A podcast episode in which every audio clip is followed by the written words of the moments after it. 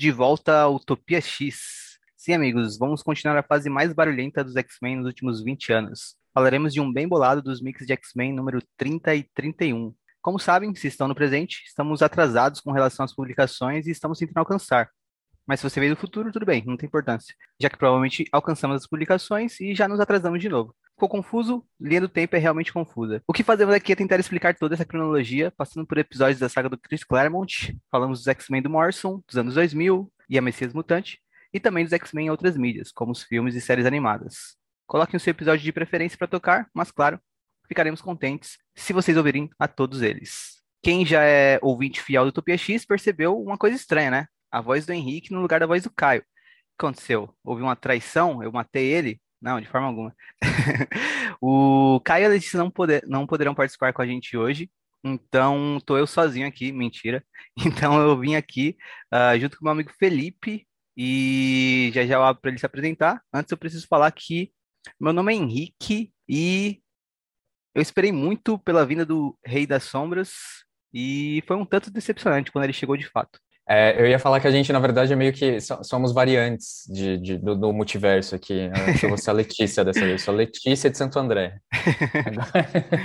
Fala galera, eu sou o Felipe. Então, é, imaginar o inimaginável é o que eu faço todos os dias. É a segunda vez que eu participo aqui do Utopia X, gosto demais desse canal, adoro a galera, adoro o Henrique, adoro o Caio, adoro a Letícia. Estou muito contente de ter sido chamado de novo para participar desse episódio e é muito bacana porque agora eu vou poder falar especificamente dos quadrinhos em si, né? Não do, um apanhado geral aí. A gente vai, vai focar em algumas edições e algumas que eu gosto bastante, inclusive. Então, vai ser muito bacana poder partilhar alguns pensamentos meus. Eu sou muito fã do canal, eu não, eu não tenho nenhum outro trabalho focado em quadrinhos ou X-Men, então Utopia X é minha válvula de escape aqui para poder comentar muitas das coisas que, que eu acho muito legal agora na franquia. Isso aí, Felipe, sempre bem-vindo aqui. Ele já participou com a gente, como ele disse uma vez, né?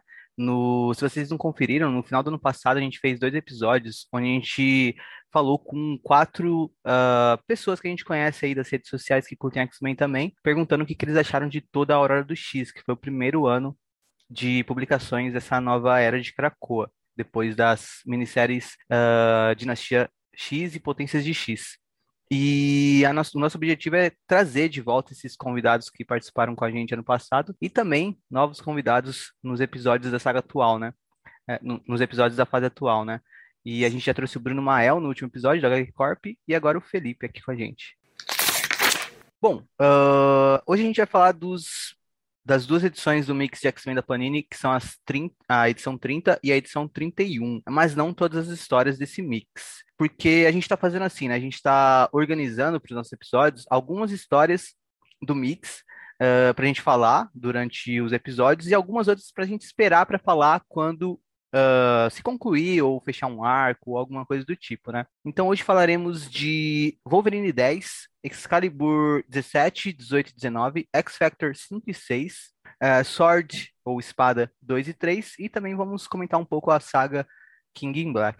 Só para informar então, a gente não vai falar de Filhos do Átomo ou de Cable. Acho que são essas duas edições que a gente não vai falar sobre que aparecem nessas nesses dois mix da Panini. Ah, tem outro também tem uh, uh, nesse na edição 31 da Panini saiu uma história de 2009 que foi publicada no, no, na revista Astonishing Tales que foi a história do míssil e do mancha solar escrita por Jonathan Hickman. A gente não vai comentar sobre ela porque eu não tive chance de ler mas o Felipe leu então, acho que dá para você comentar um pouquinho. O que você acha dessa história, Felipe, antes da gente começar a falar ah, das histórias dessa fase mesmo? É uma história que eu acho que o Hickman, ele, ele pôde exercer aí o, o, papel de fanboy, né? Porque ele é muito fã desses personagens, ele é muito fã do, do Mancha Solar, muito fã do Míssil. E é uma história super bacana, assim, é, é ela é bem humorada, é bem diferente do que a gente está acostumado a, a, ler nessa fase dos X-Men do Hickman. Eu acho que ele ele não tem um comprometimento, né, de, de construir uma grande narrativa, mas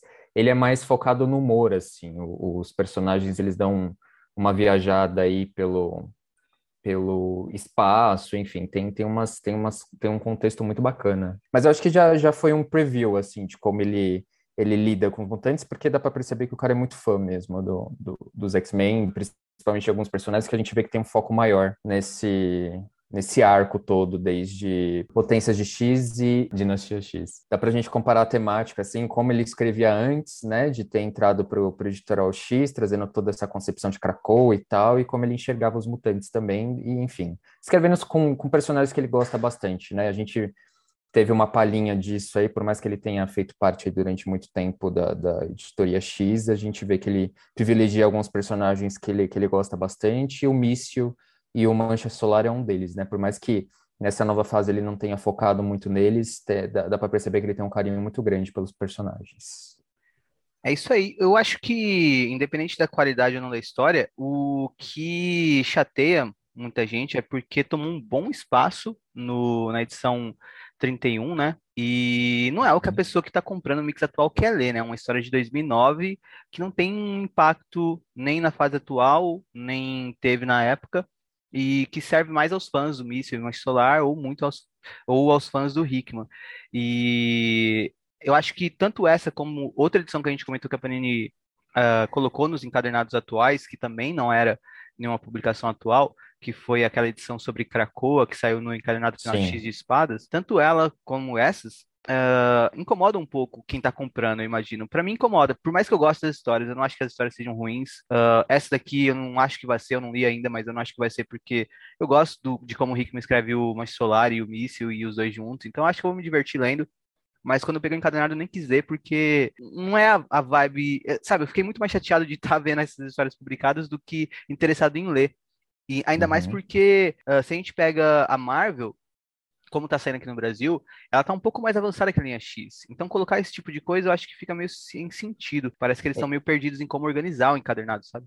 Eu acho que funcionaria muito mais se eles é, lançassem a parte isso, aproveitando até o hype do, do Hickman, pegar aí algumas histórias que o Hickman já escreveu no passado, assim, pra, principalmente para X-Men, eu acho que faria mais sentido e trazer essa, essa história de Krakoa também, na época que saiu, também achei um pouco nada a ver, até porque a concepção que é, que é apresentada de Krakoa na, na história que a gente lê, né, que foi publicada pela Panini, não tem nada a ver com a, com a Krakoa do, do pois é, que a gente pior ainda. vê agora, né? Exatamente. É, mas foi só um tapa-buraco da Panini, né? Eu acho que eles têm aí um, um, cronograma aí que eles têm que seguir, mas eu acho que poderia ter sido preenchido com outras coisas, né? Talvez adiantar um pouco os filhos do átomo, né? Enfim, tem, tem toda uma, uma série de coisas que poderia ter sido feita aí para tampar o buraco da, da revista, né? Para ter as páginas para eles poderem vender por 30 reais.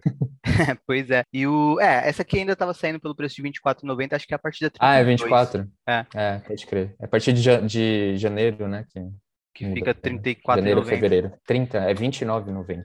Isso, Agora. e aí pulou. Ah, é verdade, verdade. É 24,90. Era 24,90, agora é 29. É. Isso. E outra coisa também que me incomoda é porque, por exemplo, uh, tem uma história que o Hickman escreveu do Senhor Sinistro, que saiu numa edição, acho que de preview da Marvel lá fora, não saiu em nenhum. É, era uma edição com vários previews de várias séries da Marvel e tem uma história curtinha de algumas páginas do Senhor Sinistro que o Hickman escreve, que eu acho que seria muito interessante ter aparecido nos encadernados, não apareceu. Teve aquela história de Quarteto Fantástico X-Men que saiu no encadernado à parte, que também, uhum. se a gente vê esse tipo de coisa sendo publicada agora, poderia ter saído no encadernado uh, brasileiro, no, no mix oficial, né? E também já foi noticiado, porque já saiu as edições. Uh, acho que essa semana saiu a, a, a, primeira edição de, do Baile do Clube do Inferno aqui no Brasil.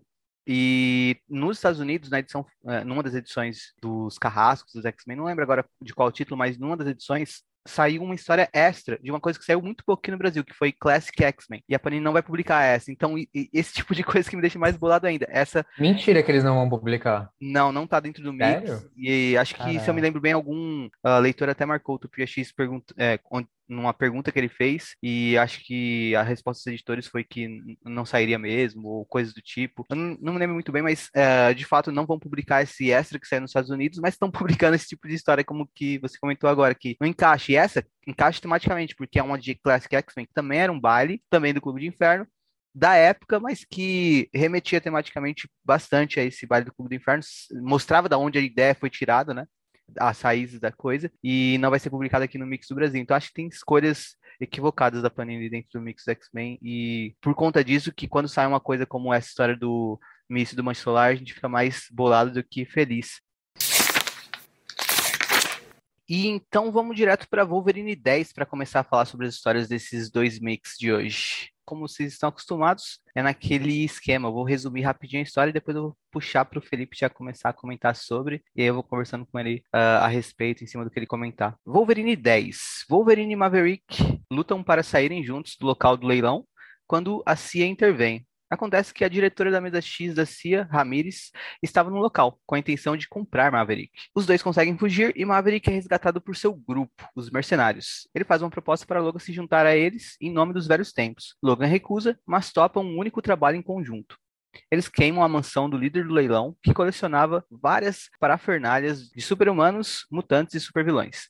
Maverick conhece Krakoa junto com Wolverine e não aceita ficar lá, mesmo Wolverine oferecendo a ressurreição para ele recuperar seus poderes. Ele então recebe um convite de Ramirez para um café que faz uma proposta dele trabalhar para a CIA. Essa é a edição que conclui as duas histórias que a gente comentou no último episódio. E eu comentei bastante sobre tanto essas duas histórias, sobre também uh, a história que o Percy escreveu em X-Force em conjunto, no final do nosso último episódio sobre a Era de Krakoa. E queria saber de você, Felipe, tanto que você achou dessa edição 10 de Wolverine, com o desfecho dessa história em três partes, né? E também o que você acha do Wolverine do Percy, se você tá curtindo e... Mas enfim, fala aí. É, eu, quando eu ouvi o último episódio de Utopia e vocês filosofaram horrores sobre as revistas do Wolverine atuais, né? Eu achei muito Sim. bacana porque...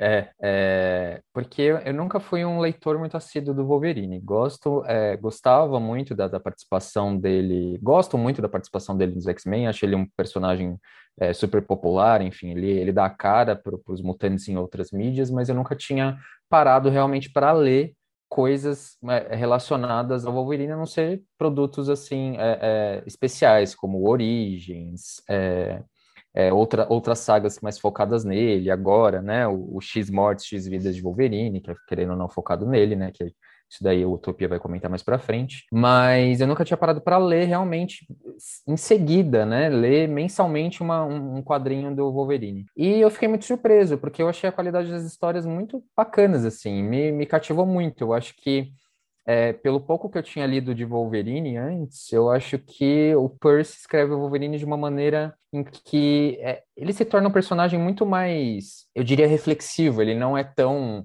animalesco como eu, tô, como eu estava acostumado a ver antes, né? Ele tem algumas ideias, eles têm, inclusive, nessa edição, eu acho muito bacana porque ele mostra que ele abraça, né, a concepção de família, porque ele defende Krakoa, ele chama o Marverick para fazer parte da família Krakoa, né? Ele até usa esse nome família e eu acho isso muito interessante de ver no Wolverine e, e da, da, forma que ele está sendo abordado nessa nova, nessa nova era aí, nessa era Krakoa. Uma coisa que me chamou muita atenção nesse, nesse, nessa edição de Wolverine 10 é as cenas de ação, porque eu acho que os quadros são muito bem feitinhos ali, é, dá, dá para transparecer muita coisa ali, você vê os olhos ficam cheios ali, olhando muito, muitas, a, a sequência, né, o plano sequência de ação do quadrinho me chamou muita atenção e eu achei muito bacana é, poder olhar isso de uma maneira mais diferente para um personagem que eu não, não ligava. Eu sei que, enfim, tem muitos fãs aí de Wolverine, é, eu nunca fui muito fã, mas eu estou gostando muito dessa fase atual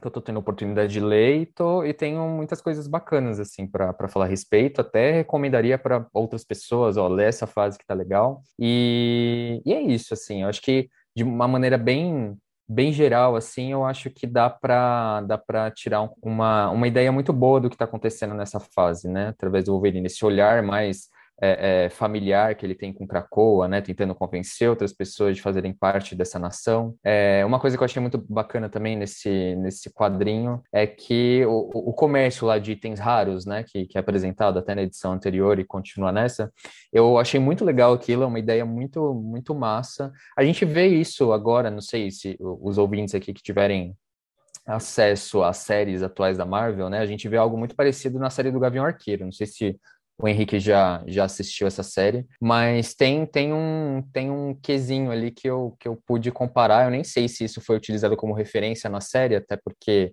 esse quadrinho do Wolverine saiu antes da série, mas enfim, estava em meio à gravação, as, as ideias às vezes, às vezes surgem assim, né? Mas é, é, é, bem parecido, assim, né? Esse item de comércio onde pegam várias coisas de heróis e de vilões e revendem no mercado negro, assim. Eu achei muito legal essa parte. E a relação também, né, do do, mer do mercador ali, né? Como ele, ele é super frágil, né? Super é, velho e tal, e aí ele, ele meio que põe a banca ali, porque ele tem acesso a vários materiais que, que outras pessoas não têm, né? Então, ainda mais para poder enfrentar o, o, Wolverine. Achei muito legal, porque é, é, a questão do Wolverine, assim, o, o, pouco que eu li, o Wolverine caolho ali, eu achei legal de ter visto, apesar de que, né, com, como é que a pessoa se disfarça colocando só um tapa-olho, né? Não tem, não tem muito sentido, mas tudo bem, a gente releva. Mas eu gostei, eu achei bem bacana, assim, toda, principalmente nesse nesse, nesse quesito, assim, do, do Wolverine é, se enxergar como, como pertencente a, um, a algo maior que a Krakoa, sabe? E isso para um contexto geral, né, trazendo para um contexto até mais atual do que a gente está vendo nos quadrinhos, faz muito sentido. É, eu acho também que o Maverick, ele dá um... Uma... Ele, passa, ele transmite para mim, a presença do, do Maverick no, na história transmite para mim um pouco da personalidade do Wolverine também, porque a desconfiança que o Maverick Exato. tem de Krakoa a gente viu desde o começo dessa, dessa série do Wolverine que ele também tem. Só que o Wolverine está mais próximo da, do, da comunidade mutante, da, da raça mutante, a ponto de uh, lutar por isso, né? Mas as uhum. dúvidas que o Maverick tem, em algum nível, estão no Wolverine também, né? Então é interessante ver os dois uh, dialogando também por conta disso. Eu acho que a história, com, como ação, é, é o Adam Kubert ele manda muito bem nos desenhos mesmo. Manda, então, demais.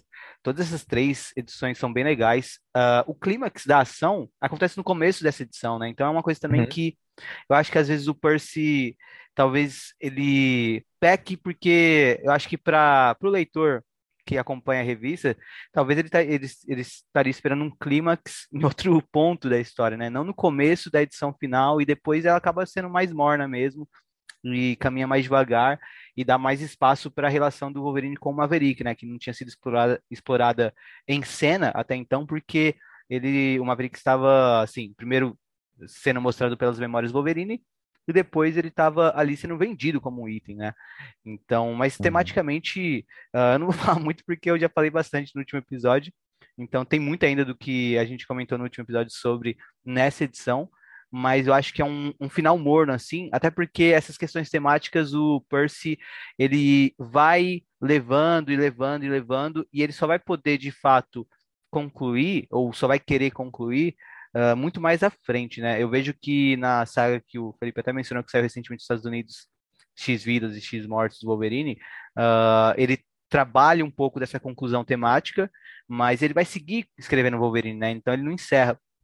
Então eu uhum. acho que até por isso também algumas histórias dele flertam com um clímax que nunca vem, né? E acabam ficando um pouco arrastadas. Isso é um, uma parte negativa. Mas eu tô curtindo também o Wolverine dele. Uh, eu só sinto que o público no geral não tá curtindo tanto quanto ele, o, tanto o autor como a Marvel esperava.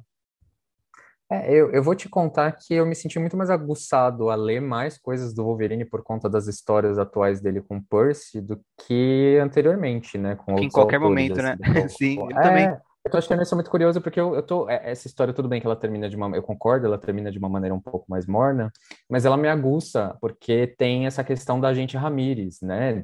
Tem uma coisa num contexto maior que envolve Krakow e tal, então eu achei muito legal ter essas pontas, e eu acho que é até uma, uma maneira parecida, eu não diria que é igual, assim, mas lembra um pouquinho o Hickman, porque ele vai construindo umas coisinhas bem aos pouquinhos, assim, que você lê, assim, você fala, ah, é sério, acabou dessa maneira tão morna, assim, aí você vai ver que tem um reflexo lá no futuro e que vai fazer sentido depois, assim, eu acho que é um estilo de escrita que, que é, é tá sendo constante, assim, nessa nova nessa nova era Krakow, assim, de pequenas coisinhas acontecerem para serem refletidas no futuro. Eu acho que o Wolverine não, fo não foge à regra. Eu tô gostando muito do, do que eu tô lendo, eu tô me sentindo muito aguçado a, a continuar lendo Wolverine, e é algo que nunca tinha acontecido comigo antes. Então, assim, pro, pro, talvez para o meu gosto e talvez para as pessoas que compartilhem das mesmas ideias que eu, que eu tenho com, com os mutantes, eu acho que é, tá cumprindo um papel legal, assim, o, o, essa fase Percy do Wolverine. É, e a gente pode prever o autor ficando por um bom tempo aí com o Wolverine, porque ele tem planos longos pro personagem, né? Só pelo fato da Marvel ter dado aí uma, uma um, um, evento, né, mutante é. totalmente nas mãos dele, é porque a Marvel tá confiando muito na, no, no, cara, né? Tudo bem que não, não, deveria ter, mas a gente fala disso no futuro próximo, mas é, é, é isso, né? Tipo, a, a, tá, tá, tá, rolando ali uma confiança no, no Percy. Bom, vamos agora para Excalibur 17, 18 e 19. Na edição 17, a Betsy está presa na mente de uma Betsy de outra realidade, da qual ela é a rainha da Inglaterra. Lá, ela está na companhia de seu namorado, o Anjo, que chama sua ex-esposa Quanon para escoltá-la ao farol Braddock, que nessa realidade é um complexo de segurança máxima. Quanon e Betsy trabalham juntos para chegar ao local de conversão das realidades para Betsy voltar para a Terra 616. Na realidade tradicional, a convenção acaba está preocupada e alertando a Inglaterra sobre o sumiço da Capitã Britânia, eles atacam o farol Braddock e o Excalibur, junto de Peter Winston, vai defender. Porém, o ataque para quando Betsy volta para a nossa realidade. A meio-meia, no caso. Excalibur 18. Betsy está agindo estranho no farol Braddock e Rachel confirma para a vampira que ela é a Betsy original, mas está deprimida. Quando Maggie atravessa o portal, ela encontra sua tia e vai buscar seu pai, Brian, que fica bravo com Excalibur por não contarem para ele que ela tinha voltado. Betsy se recusa a falar com Brian e vai embora para Krakoa deixando uma mensagem telepática para a vampira. Ela então segue Betsy a Krakoa, junto de Richter, até os aposentos de Apocalipse. Enquanto isso, Gambit visita o Rei Jaime em Avalon, que mostra que tinha um corpo de Betsy que ele fez com o Sinistro, mas esse corpo sumiu. Betsy então ataca a vampira e Richter, e antes de matar os dois, ela é impedida por Quanon. Excalibur 19. Quanon, Vampira, Gambit, Jubileu, Richter, Brian e Megan tentam realizar um feitiço para recuperar a Capitã Britânia, através das anotações de Apocalipse. Mas Richter que é quem está lançando o feitiço, não consegue terminá-lo. Psylocke, a Quanon, então fala que aquela não é a Betsy e se oferece para trazê-la de volta. Eles então libertam o espírito de Betsy, que estava aprisionado no feitiço de Richter, e Quanon vai atrás dela. As duas entram em conflito em algum lugar do extramundo e Quanon consegue trazer Betsy de volta, descobrindo que quem estava se passando por ela era a mutante maligna. Ok, três edições de Excalibur, com muita coisa acontecendo. E é. tudo isso, além da edição passada que a gente comentou também, para resolver a questão do retorno da Betsy pós-X de espadas, né? Para quem não lembra, a Betsy sofreu ali no X de espada uma aparente morte. E não foi bem uhum. assim, porque tinha magia envolvida, né? Mas enfim, aqui é o retorno dela. Uh, Felipe, você curte Excalibur? Uh, eu já não lembro o que você falou no ano passado sobre a revista, uh, até porque eu não estava na parte do episódio que você conversou com o Caio e com a Letícia mas é. Eu ouvi depois, inclusive na edição, mas eu já não lembro se você curte Excalibur ou não, se você tá curtindo a, a Excalibur da Tini Howard, e se você gostou dessas três edições. Fala aí, o que, que você acha? Então, eu não tinha gostado muito de Excalibur, eu acho que Excalibur inicialmente começou muito bacana, e eu acho que, sei lá, o primeiro arco, as quatro primeiras edições de Excalibur eu tinha gostado bastante, mas depois deu uma, deu uma, uma mornada aí que eu acho que ficou bem chatinho. É, mas eu, eu na, na, minha visão, Excalibur começou a melhorar muito depois de X Espadas. Eu acho que se concluiu ali uma, uma narrativa que estava sendo, tava sendo feita desde o início, que é todo aquele contexto do, do apocalipse e a, a questão envolvendo. Me deu um branco agora, cara. Araco. É, então, toda a questão que estava sendo construída em volta do apocalipse, que envolvia Araco e tal, acho que é, é, foi estava sendo construída ali, aí teve essa conclusão em X de espadas e começou a ficar mais interessante porque eu acho que é, eu acho que a Tini Howard ela teve uma liberdade criativa um pouco maior, pelo menos é o que eu pude perceber assim depois de X de espadas, porque eu acho que ela estava seguindo muito uma linha específica até chegar no X de espadas e depois ela teve uma liberdade para poder trabalhar. Eu gosto do estilo de escrita dela, eu não acho que seja ruim, eu creio que ela seja uma pessoa novata, né? Eu acho que ela teve muitos conselhos aí de, de vários outros escritores e tal, acho que ela ela tem um potencial aí muito bacana a ser desenvolvido. E eu comecei a gostar muito mais de Excalibur depois de X de Espadas. É, nessas três edições especificamente, assim, o que eu posso comentar é que, assim, é um lado meu de fã nostálgico total, é a relação que ela tinha com o Anjo, né? Que é meio que mostrada novamente aí, né? Eu achei muito bacana poder revisitar um pouco o passado, porque eu eu chipo esse casal até hoje, eu nem sei porque eles terminaram, assim, eu acho que, inclusive, eles, eles deveriam retornar, e o Anjo e a Betis funcionam muito bem, assim, principalmente os dois são meio, né, o, o Anjo que é todo, todo playboyzinho, e a, e a Betis que é uma, uma, dama inglesa, né, então acho que é um casal que funciona, assim, um casal contemporâneo que funciona.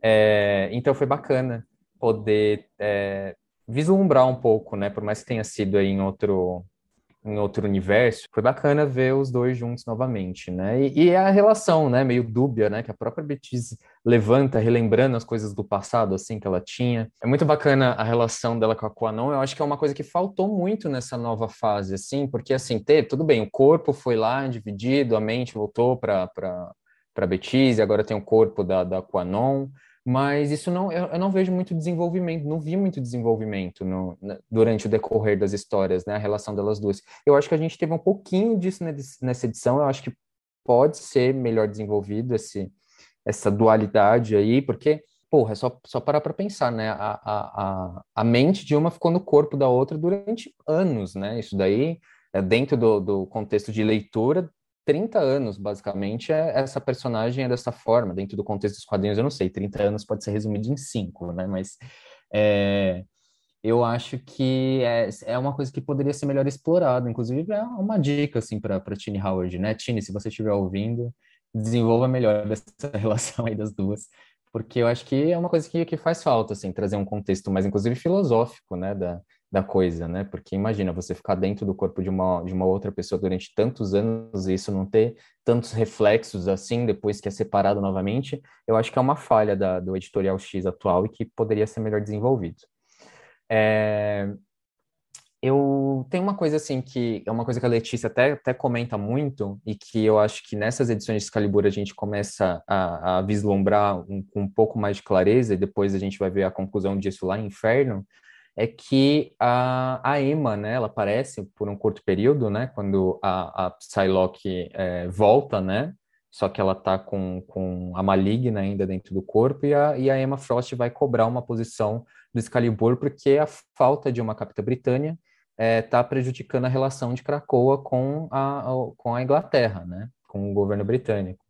E porque tem toda a questão do, do ritual de Acabe e tal, né, que, que faz parte desse, desse é, dessa dessa história toda, né, de como como está sendo desenvolvido isso, né? É, mas é, a gente vê que ela é meio big boss ali, né? A Emma chega chegando ali e, e mostra, inclusive, eu achei essa cena engraçada, né? O Richter e o Gambit tentaram meio que barrar a entrada dela para poder questionar, né, a presença da Psylocke. E, e não conseguindo, eles com cara de pateta ali falando, não, a gente não, a gente tentou, mas não conseguiu, porque olha essa mulher, né, e eles mostrando aquela cara de medo ali, eu achei engraçado, eu acho bacana esses, esses, essas, essas, essas pequenas cenas, assim, que mostra que, que os homens são meio patetas, assim, eu acho, acho bacana, mas eu acho que a gente começa a ver aí que a Emma é, é muito big boss, assim, ela chega botando pressão na banca toda, independente da, da equipe, ela tá ali, ela é meio que a coordenadora, é meio que inspetora, né, do, do, do Conselho Silencioso, né, ela sempre está na espreita ali, tentando absorver as informações, ali é por, por vontade própria também por, por comando, assim, da, do Xavier e do Magneto, né, ela, ela meio que serve como essa válvula de impor rigidez ali para todo mundo, né, e eu achei bacana essa, essa relação de cobrança dela, essa, essa coisa política me chama muita atenção, então acho bacana, acho que, que me chamou bastante atenção também dessa nova dessa nova fase de Excalibur post de espada, exatamente eles poderem abordar um pouco mais essa questão política, né, em, da relação de Krakoa com a Inglaterra, e tem todo, por mais que envolva magia e tal, tem uma questão aí de relações internacionais que é, é interessante de poder acompanhar. É, e é, eu acho que é basicamente isso, assim, são três edições que eu achei bacana de acompanhar, é, é, é algo que tem um potencial que pode ser melhor desenvolvido, vai ser melhor desenvolvido, inclusive, e que vai deixar a gente até com gostinho pro, pro que pode vir daqui para frente, sabe? Então, é, é, me, me, como Wolverine também me aguçou muito a curiosidade para saber o desfecho de toda essa história, assim. Então, foi, eu, eu diria, se, se, tivesse uma nota, assim, eu daria uma nota 8,5 para Excalibur de uma maneira geral, não só para essas três edições, mas para uma maneira geral aí depois post de espadas, eu achei que foi uma revista que ficou muito interessante. É, eu gosto bastante também da Excalibur post X de espada, bem mais do que o que veio antes. Eu gosto bastante dela em X de espada também, mas eu não gosto tanto assim dessas edições uh, iniciais, depois de X de Espadas, uh, mas uhum. eu acho que é mais uma coisa de gosto pessoal meu mesmo. Uh, eu acho que, sei lá, quando eu vejo que uma coisa vai ser. É, é meio contraditório, porque tem casos e casos, mas quando eu vejo que uma coisa vai ser resolvida de qualquer forma, tipo, eu sei que vai ser resolvida, por exemplo, eu sei que a Betsy vai retornar. Eu fico meio que angustiado quando demora muito. Então, era claro que a Betsy ia retornar e que ela é, ela é, a, ela é a personagem principal dessa revista, né? Então, uhum. para mim era óbvio que ela retornaria depois de X de Espadas e, e aí o arco dela retornando eu achei que foi muito longo e foi, conforme eu ia lendo, eu ficava meio que angustiado no sentido de, tá bom, acontece logo para eu poder seguir vendo que histórias a equipe vai uh, aparecer e lidar com no, nas próximas, nos próximos capítulos. Então, não consegui curtir tanto essas edições, mas principalmente depois que isso se resolve, eu acho que fica muito bom uh, o título Excalibur. E eu gosto disso que você falou também, da relação dela com a Quanon, uh, finalmente sendo explorada né, nessa fase aqui. Uh, fica com gosto de quero mais, né? Mesmo, como, como você disse, parece que uh, tem muita coisa que dá pra gente ver entre as duas, e a gente vê um pouco aqui, e é um pouco bem trabalhado, uh, pelo menos para mim, com profundidade, com respeito, com cuidado, sabe? E, e, eu consigo curtir. E a equipe também, eu acho que fica mais interessante, até uma coisa que eu falei no último episódio, sem um apocalipse, a uhum. equipe fica sabe, acho que é, um, é uma equipe muito grande, é um elenco muito grande é. que tem nessa revista, né? É. E eu acho que é legal enxugar um pouco, tanto que nas, é, conforme a gente vai avançando, também vai cada vez enxugando mais, né? A gente vai ver alguns outros personagens saindo da revista ou aparecendo menos, e eu acho que conforme o elenco fica menor, a Tini Howard consegue trabalhar histórias melhores.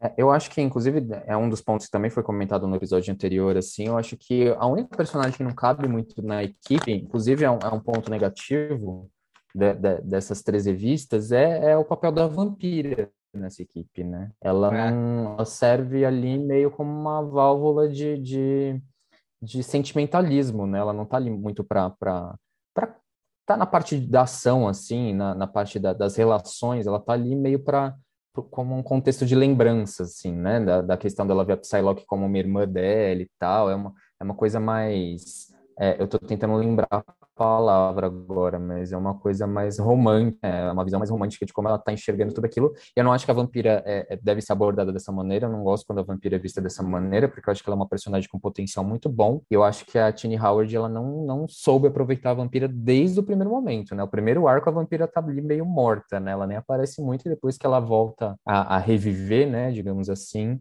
a Tini não soube, não soube aproveitar ela. Então, é, muita coisa que poderia ter sido desenvolvida também com a saída do Apocalipse, é, é essa questão do que não foi, né? E a gente só vai ver que a Vampira vai ter um destaque mais para frente aí depois da, da saga Inferno, da, depois da saga, é, depois do Clube de Gala, né? Do, depois do, ga, do depois do da Gala do Clube do Inferno, é, do Gala do, do Clube do Inferno. É isso, acho que a Vampira, eu acho que muito leitor sente o que eu sinto, que eu acho que talvez seja um pouco disso que você estava falando, que é, é claro, X-Men tem muitos personagens, mas eu acho que tem alguns uhum. que a gente sempre fica com a vontade de ver eles em foco e como protagonistas, sabe? E eu acho que, mesmo que eles estejam servindo meio que de coadjuvantes numa revista, ainda assim a gente quer ver um protagonismo deles, né? Então eu acho uhum. que incomoda um pouco ver a vampira mais uh, de lado, assim, né? Numa revista passiva, né? Ela é meio passiva ali, né? Sim, ela até tem bons momentos em algumas histórias, mas ainda assim uh, eu acho que fica uma questão de queríamos ver a vampira num destaque maior. E acho que por isso que, que também ela não, eu não, também não gosto dela nessa revista, acho que não encaixa. E o Gambit, por exemplo, eu acho que encaixa nessa revista, encaixa, mas junto acho. com a Vampira, sabe? Eu acho que eles ficam muito numa dinâmica casal e meio que isso uh, tira um pouco do brilho deles, sabe? É tipo aqueles amigos uhum. seus que você gostava muito e aí do nada eles viram um casal e eles ainda são seus amigos, mas uh, na dinâmica casal eles mudaram, sabe? Tipo, eles têm um comportamento um pouco mais diferente você às vezes sente saudade de ver eles sozinhos, sabe? Em cena, uh, sem tanto estar tá nessa dinâmica de uh, ah, meu amor, cuidado para não tropeçar. que eles ficam muito um com o outro. Uh, o Gambit é, último, é um dos últimos românticos de Krakoa, né? É, e eu talvez seja o, o anti-romance, porque eu vejo muita gente. Que nada, você paga mó pau pra Apocalipse. Ah, é verdade, isso é verdade. é romântico, sim. Talvez eu só não curto o Gambit mesmo. Mas eu, eu acho uma, um dos pontos positivos, assim, para mim é, é, Eu acho também, eu concordo com você, mas ao mesmo tempo que, que eu acho que não cabe muito dentro de Excalibur, eu acho legal ver essa relação. Eu acho que mais pelo lado do Gambit do que pela relação em si. Como o Gambit é um cara meio pateta, né, pra, pra lidar com uma relação. Ele é todo romântico, ele faz umas coisas assim, ele fica tentando chamar atenção, ele, é, ele é bem romântico mesmo, né? E é curioso ver, né? E isso eu acho que foi comentado até no episódio anterior que ele era um cafajeste e hoje em dia a gente vê que ele é um cara que tá ali vivendo para a vampira, né? Ele tá ali para para fazer ela feliz. Eu acho isso muito bonito. É o Will Smith do, do, dos X-Men, né? É, ele daria um tapa em alguém. Ele daria um tapa em alguém pela vampira, com é. certeza. Não, e aí que tá, a vampira não precisa, e por isso que talvez não goste tanto dessa é, dinâmica. é, é, pode crer. Talvez a esposa do Will Smith também não precisasse, né? Mas pois ele é. foi lá e deu. Trazendo polêmicas, né?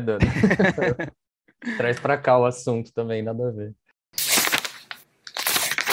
Bom, vamos para X Factor 5 e 6 agora. X Factor 5 ressuscitam a Sofia e os mutantes que participavam da revista X-Men Academia X se reúnem para uma festa no QG do X Factor. Estrela Polar e Aurora decidem voar juntos e encontram Siren caída morta. X Factor 6, uma semana após ser ressuscitada, Siren é novamente encontrada morta. Dessa vez em uma costa nos Estados Unidos. O X Factor novamente é chamado para investigar e Estrela Polar coloca Dakin para segui-la em segredo. Após ela ser ressuscitada, eles a interrogam, mas ela não conta o porquê de estar morrendo, afirmando que não sabe. O que o X Factor sabe é que é mentira. Quando Lorna tenta conversar com Teresa sozinha, uma entidade usando o corpo de Siren hipnotiza Lorna falando para ela sabotar todas as tentativas de investigação de suas mortes. E aí, Felipe, você curte X Factor? Você curtiu essas duas edições? O que, que você acha? Cara, eu preciso dizer que assim, eu acho que é uma equipe que tem um puta potencial legal para ser desenvolvido ali. Eu acho que ele, eles são meio que uma polícia mutante, né? Eles são investigadores, mas eu sinto que as coisas não desenvolvem muito assim. Eles são focados em um, uns casos assim que que não, não, não me chamam muita atenção, assim, eu não, não consigo acompanhar de uma maneira muito muito legal, assim, o que está acontecendo nas histórias. Eu acho que os personagens empolga, são né? incríveis.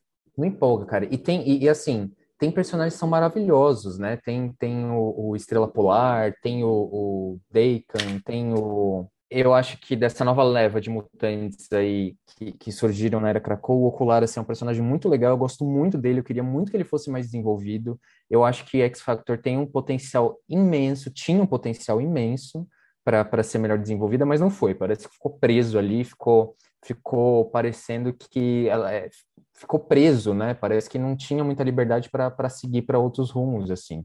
Uma coisa que me incomoda bastante são os desenhos também, né? Os desenhos é do, é do David Baldeon, Baldeon, né?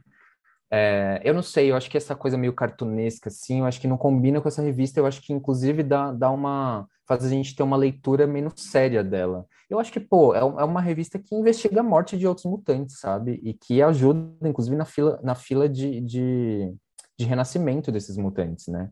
E não, parece que a coisa não desenvolve, não anda ali, fica numa coisa super super bobinha, sabe? São casos bobos que a gente não, não tem muita vontade de acompanhar e a gente acompanha porque os personagens são maravilhosos. A, a relação da Rachel com, com a Polaris, inclusive, eu acho que é um, um relacionamento. É, vou criar polêmicas aqui, mas eu acho que rola um flerte ali entre elas, né? Eu acho que é, inclusive, a revista mutante mais LGBT que a gente tem na, na, nesse reinado de X, assim. Todos os personagens, assim, são são meio que LGBTs, inclusive a Rachel e a Polaris que rola ali. Eu sinto, eu não sei você, Henrique, mas eu sinto que rola um flerte ali entre elas, um olho no olho ali de, de preocupação. Eu acho super bonitinho assim, essa construção. Sim. E o Ocular, que é um personagem que é, que é muito bacana, pô. O poder dele é muito legal. Esse poder de poder analisar tudo que tá acontecendo ao mesmo tempo e, tipo, ter um olhar para além do que a gente tá vendo fisicamente. Pô, que poder legal que poderia ser desenvolvido numa equipe de investigação, que é o que é, é para ser X-Factor e acaba se prendendo numas coisinhas, nos casos bobos, sabe? Tipo, o, primeiro arco eles vão pro Mojoverso, sabe? Não, não faz muito muito sentido para mim, assim. Eu acho que é uma revista que poderia ter sido levada mais a sério, não foi. É, tem esse desenho aí que é um pouco cartunesco que me incomoda um pouco, não gosto muito, porque ele dá essa sensação de que não é, uma, não é um assunto muito sério, e eu acho que deixa a desejar nesse sentido, sabe? De algo que poderia é, ter um contexto muito mais politizado. Inclusive, uma das cenas que eu mais gosto, acho que é da edição 6, que é a relação do X-Factor com os policiais humanos, né? Com os policiais homo sapiens ali. E como, tipo, os caras distratam eles e eles meio que botam a banca ali. Somos os policiais mutantes mesmo e respeite a gente, tipo, sabe? Dá, dá uma... Eu acho que isso poderia ter sido mais aproveitado, né, no decorrer, nessa relação é, é, de, de, mutantes com humanos, né? Ainda mais é, é uma equipe que vai investigar morte de mutantes poderia pegar um contexto aí de de humanos que matam mutantes e poder desenvolver algo legal, algo que aconteceu em alguns anos atrás, né, com a própria X Factor e com Extreme X-Men também teve esse lado, pelo menos no primeiro arco de Extreme X-Men, esse lado mais policial de investigar mortes e tal, acho que poderia ter sido melhor aproveitado. Eu acho que é uma revista assim dentro da média, eu não acho que que é maravilhosa, ela é um pouquinho divertida por conta dos personagens, não por conta do, do enredo, e eu torço, inclusive, é, eu não sei, eu, eu não posso dar spoiler, né, Henrique? Não posso falar que, que vai acontecer. Mas enfim, é, corta essa parte. Eu torço para que eles voltem, inclusive. Eu, tor eu torço muito para que eles voltem, tipo, pro X Factor voltar, porque eu acho ah, que é uma equipe muito boa. Spoiler de que a revista foi, cancelada, você pode dar sim. É, posso, posso. Tá, então. então, voltando. Assim, é, então, para quem não sabe, no, no, nos Estados Unidos, a X Factor já, já é uma revista que foi cancelada, e eu torço, inclusive, para eles poderem voltar com uma outra roupagem, assim, com os mesmos personagens, que são maravilhosos, mas que eles possam realmente investigar fatos que sejam interessantes de se acompanhar, porque a maioria desses, desses casos que acontecem desde a edição 1 até agora 6 é, são, são bobos, assim, eu não vejo tanto. Eu acho que a Siri, inclusive, é uma personagem que foi super mal aproveitada, porque ela simplesmente aparece ali, morre, não, não tem explicação, você fica querendo entender o que está se passando pela cabeça dela e, e acaba ah, indo para um lado muito genérico da coisa, sabe? Ah, um espírito entrou no corpo dela e, sabe, não, não faz muito meu gosto, não. É, eu já falei bastante do, de como eu não gosto de X Factor quando a gente começou a falar sobre a revista lá no ano passado, aqui no Utopia X, e eu entendo que uh, algumas pessoas gostam, e eu acho que realmente tinha um potencial o título. Uma das coisas que me faz gostar pouco também é a arte. Uh, eu, eu acho que até melhora nessa edição, nessas edições de hoje em relação às edições do Mojoverso, que estavam me incomodando muito. Uh, mas acho, acho que até fica um pouco mais equilibrada. Uh, só que ao mesmo tempo também é uma, é uma revista com muito texto, né? Então eu lembro que quando uhum. eu lia, eu cansava muito. Porque às vezes parecia que. E, e é até legal no sentido que ela caracteriza bem cada um dos personagens através dos diálogos, né? Só que uhum. não tem economia alguma. Então é muito texto, é muito diálogo, e acaba sendo pesado, e acaba sendo. Não, não, eu não sou contra palavras, não, não me entendo errado, mas uh, eu acho que fica um excesso, sabe? É uma página que tem muito, sabe? Não, tem um controle muito grande do, do, do que está acontecendo em, em, questão. Tem até diálogos bons, só que é tão falado que eu começo a ficar, tá bom, tá bom, sabe?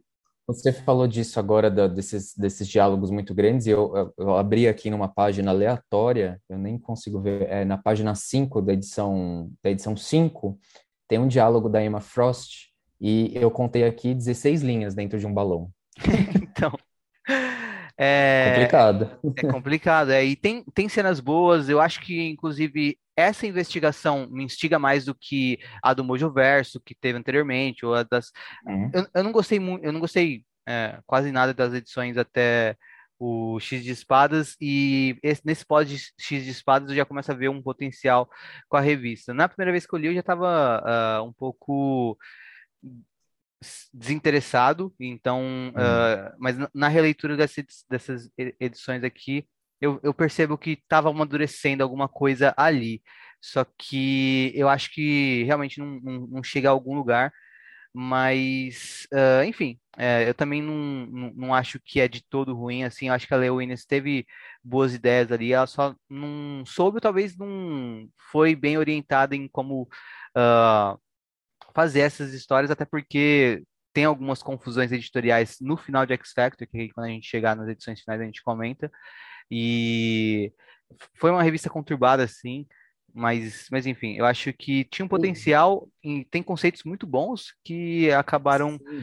É, é, uma, é uma pena, né? Tipo, eu leio e fico. Que nem uhum. você falou, né? É isso que eu ia falar, fico chateado. É, o ocular, na, naquela cena que você mencionou, você pensa, tipo, nossa, tem muito potencial isso aqui. Eu queria que fosse tão melhor do que é, sabe? Então, acho que uh, também é uma revista que, quando é cancelada, eu fico triste porque eu achei quando eu comecei a ler, quando eu comecei, quando eu vi que quando, anunciado, eu fiquei empolgado, porque eu gosto do título X Factor, e eu, uhum. e eu, eu, vi que ia ter um, uma questão de investigações, e eu achei que ia ser bastante legal, assim como foi a X Factor do Peter David, e principalmente a, a, a parte do X Factor Investigações dos anos 2000 com Madrox e tudo mais. Sim.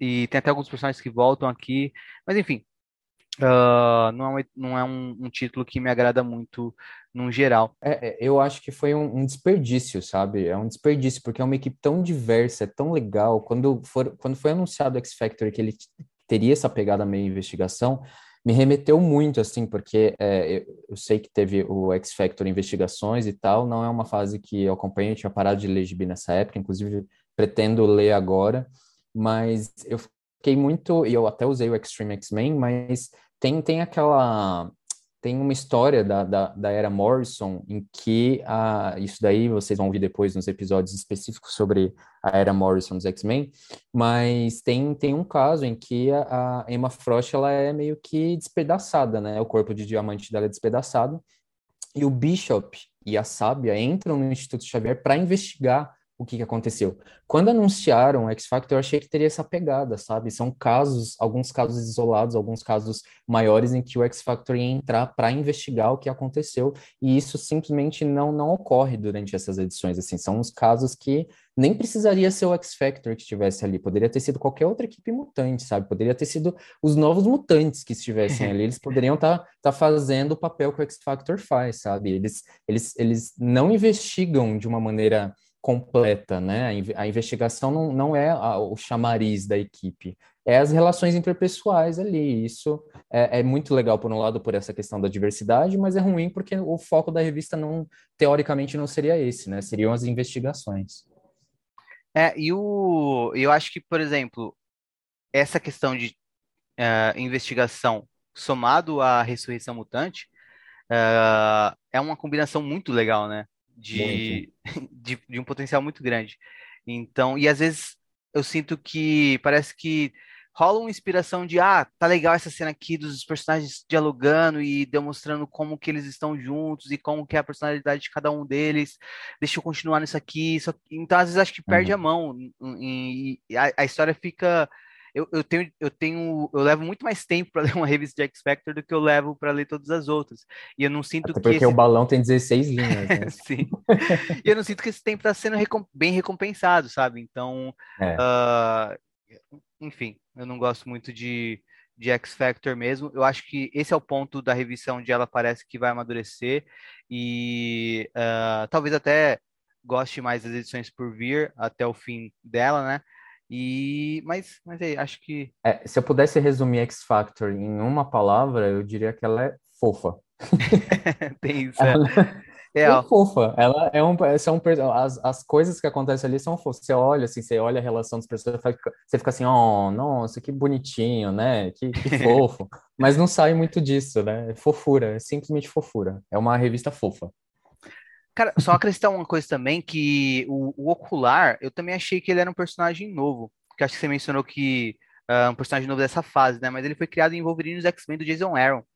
Mentira, uh, sério? Olha só que legal, sério, não. Eu também, é, acho que a Letícia que me contou isso a primeira vez que, eu, que a gente gravou sobre X Factor, acho que eu tinha comentado também, que, perguntado se era um personagem novo, mas ele, ele já tinha aparecido em Wolverine nos X-Men, acho que ele, inclusive, tinha morrido. Uh, depois hum. eu parei para pesquisar sobre, acho que ele, inclusive, tinha morrido no uh, na fase anterior a Krakoa, né, e ressuscitou aqui com a Ele não fazia parte de nenhuma equipe, assim, ele era só um aluno, só um estudante do, do Instituto Jean Grey. Pelo que eu vi, ele fazia parte de uma geração X mais recente. Mas, hum, mas enfim, é um personagem com, com, que encaixa bem com a proposta do título, né? E eu gostei bastante da personalidade dele também. Eu queria ver ele aparecendo em outras revistas. Eu gosto desses personagens que não são uh, de ação, sabe? Que você uhum. tem um poder interessante, mas não necessariamente para ação. Tipo ele, tipo Cipra, tipo Bico, sabe? Personagens que são mais frágeis. E só que ao mesmo uhum. tempo é, eles somam a história, a revista por sua personalidade e também uh, porque eles podem ser muito interessantes em determinadas situações, os seus poderes, no caso, né? Então, o poder dele é super investigativo, pô. É, é, uma, é tão, tão desperdiçado. Você olha só que personagem foda que poderia ganhar um status muito maior do que além de ser fofo, sabe? Mas não é, ele é assim, só fofo. Bom, vamos então à espada, mas para falar de espada, como essas duas edições de espada são tains de Rei das Sombras, a próxima edição de espadas que não está no nosso episódio de hoje também vai ser um tain de Rei das Sombras. Para contextualizar melhor, eu vou falar um pouco para vocês o que é essa saga Rei das Sombras, né? E essa saga tem como origem a revista do Venom, que começou a ser escrita pelo Donny Cates, um dos autores mais badalados aí atualmente do mercado. Uh, alguns anos atrás, né, o Donny Cates teve um longo run no no Venom. Ele encerrou com, com essa saga, né? Então é o fim do run do Donny Cates no, no Venom. Então, desde o começo do run do, do Venom, uh, o Donny Cates vem preparando uh, o universo Marvel para receber esse grande ser maligno chamado Kinu, né? Uh, em inglês eles eles comentam, eles uh, não pronunciam o K, se eu me lembro bem, então é tipo nu, mas eu vou pronunciar o K, porque. É, eu, fa eu falo Kinu é também. É Kinu. então eu vou tratar como Kino aqui, o Felipe também, né? E além do Venom, ele também construiu esse personagem Kinu na revista do Surfista Prateado, né? Surfista Prateado Escuridão, que é uma minissérie que é muito boa, né? Você chegou a ler, Felipe? Eu li, cara. Inclusive, eu comprei assim, eu comprei despretensiosamente. Eu vi eu também. Tava, tava baratinha, tava baratinha ali, tava em promoção. Eu falei, nossa, vou comprar, vamos ler. Porque eu gostei muito da arte. A arte da, dessa é, é revista é, é, muito foda, é muito massa. E eu comprei pela arte mesmo, nem, nem fazia ideia da história. E quando eu li, foi uma surpresa, porque eu já tinha lido é, Rei Sombrio antes, né, quando saiu, e aí eu comprei depois esse aqui, e aí eu vi que o Kinu, ele surge nessa, nessa história, eu não sabia, ele Sim, surge numa é história do, do, Surfista Prateado. Que, que é, é do, do Donny Cates também, também, isso. É, exatamente. E assim, é uma história muito legal, muito legal, recomendo, assim, para quem puder ler, Surfista Prateado Escuridão, é, é, leia, leia, porque é muito legal, a arte é muito foda, o roteiro é muito bom, o Kinu ali tem um papel muito... É, é a gente vai falar um pouquinho mais dele já já, mas ele tem um papel muito diferente do que ele é apresentado assim nessa nesse Rei Sombrio assim, né? Eu acho que é interessante, eu entendo o que o Cates fez com ele, né? Porque enfim, faz parte de uma saga maior, mas ele não, né, nessa história do surfista prateado especificamente, ele é, ele tem uma outra uma outra concepção que eu achei genial, assim, é, e é linda, é uma história muito bonita, recomendo mesmo. Sim, sim, o... inclusive, nem vale a pena falar muito sobre essa do Surfista Prateado, porque eu acho que, uh, mesmo para quem não conhece o personagem, o Surfista Prateado pode uhum. pegar esse encadernado e ler numa boa. Pode, e, tranquilíssimo. Uh, tem, uh, tem também um, um, uma questão emocional bem forte, porque o Cates, acho, acho que até tá nessa edição da Panini, o, o Cates, ele fala sobre como a notícia da morte do Stan Lee impactou ele na hora de escrever essa revista. Uh, então, tem, enfim, é, é, muito boa. Então, eu recomendo muito. Se você viu, por exemplo, essa invasão aqui na revista dos X-Men, na, nesse Time da Sword, e se interessou, achou uh, curioso, ach, ficou instigado a conhecer mais sobre o Rei das Sombras, sobre o Kinu, uh, vai atrás de Surfista Prateado. Também recomendo o run do Cates no Venom, eu sou um cara que eu detesto o Venom. Todo eu mundo... também não gosto muito, não. É, então. Todo mundo. Eu, eu tenho muitos amigos que gostam do Venom. O meu filho ama o Venom. e todo mundo fica indignado que eu não gosto do Venom. Até porque quando eu era criança, todas as outras crianças gostavam do Venom pra caramba. E eu, desde criança, pensava: esse personagem é muito esquisito, é muito forçado, eu não, eu não curto. E depois que eu li algumas coisas do Cates, eu falei, tá bom, vou dar uma chance pro Venom dele. Uh, eu li o, um, uma dessas coisas foi o Surfista Prateado, né? E eu falei, não, tá bom, vou dar uma chance pro, pro Venom do Cates. E, como eu disse, o Venom, uh, no Cates, no Venom, ele constrói toda essa história do Knu, que seria o deus dos simbiontes.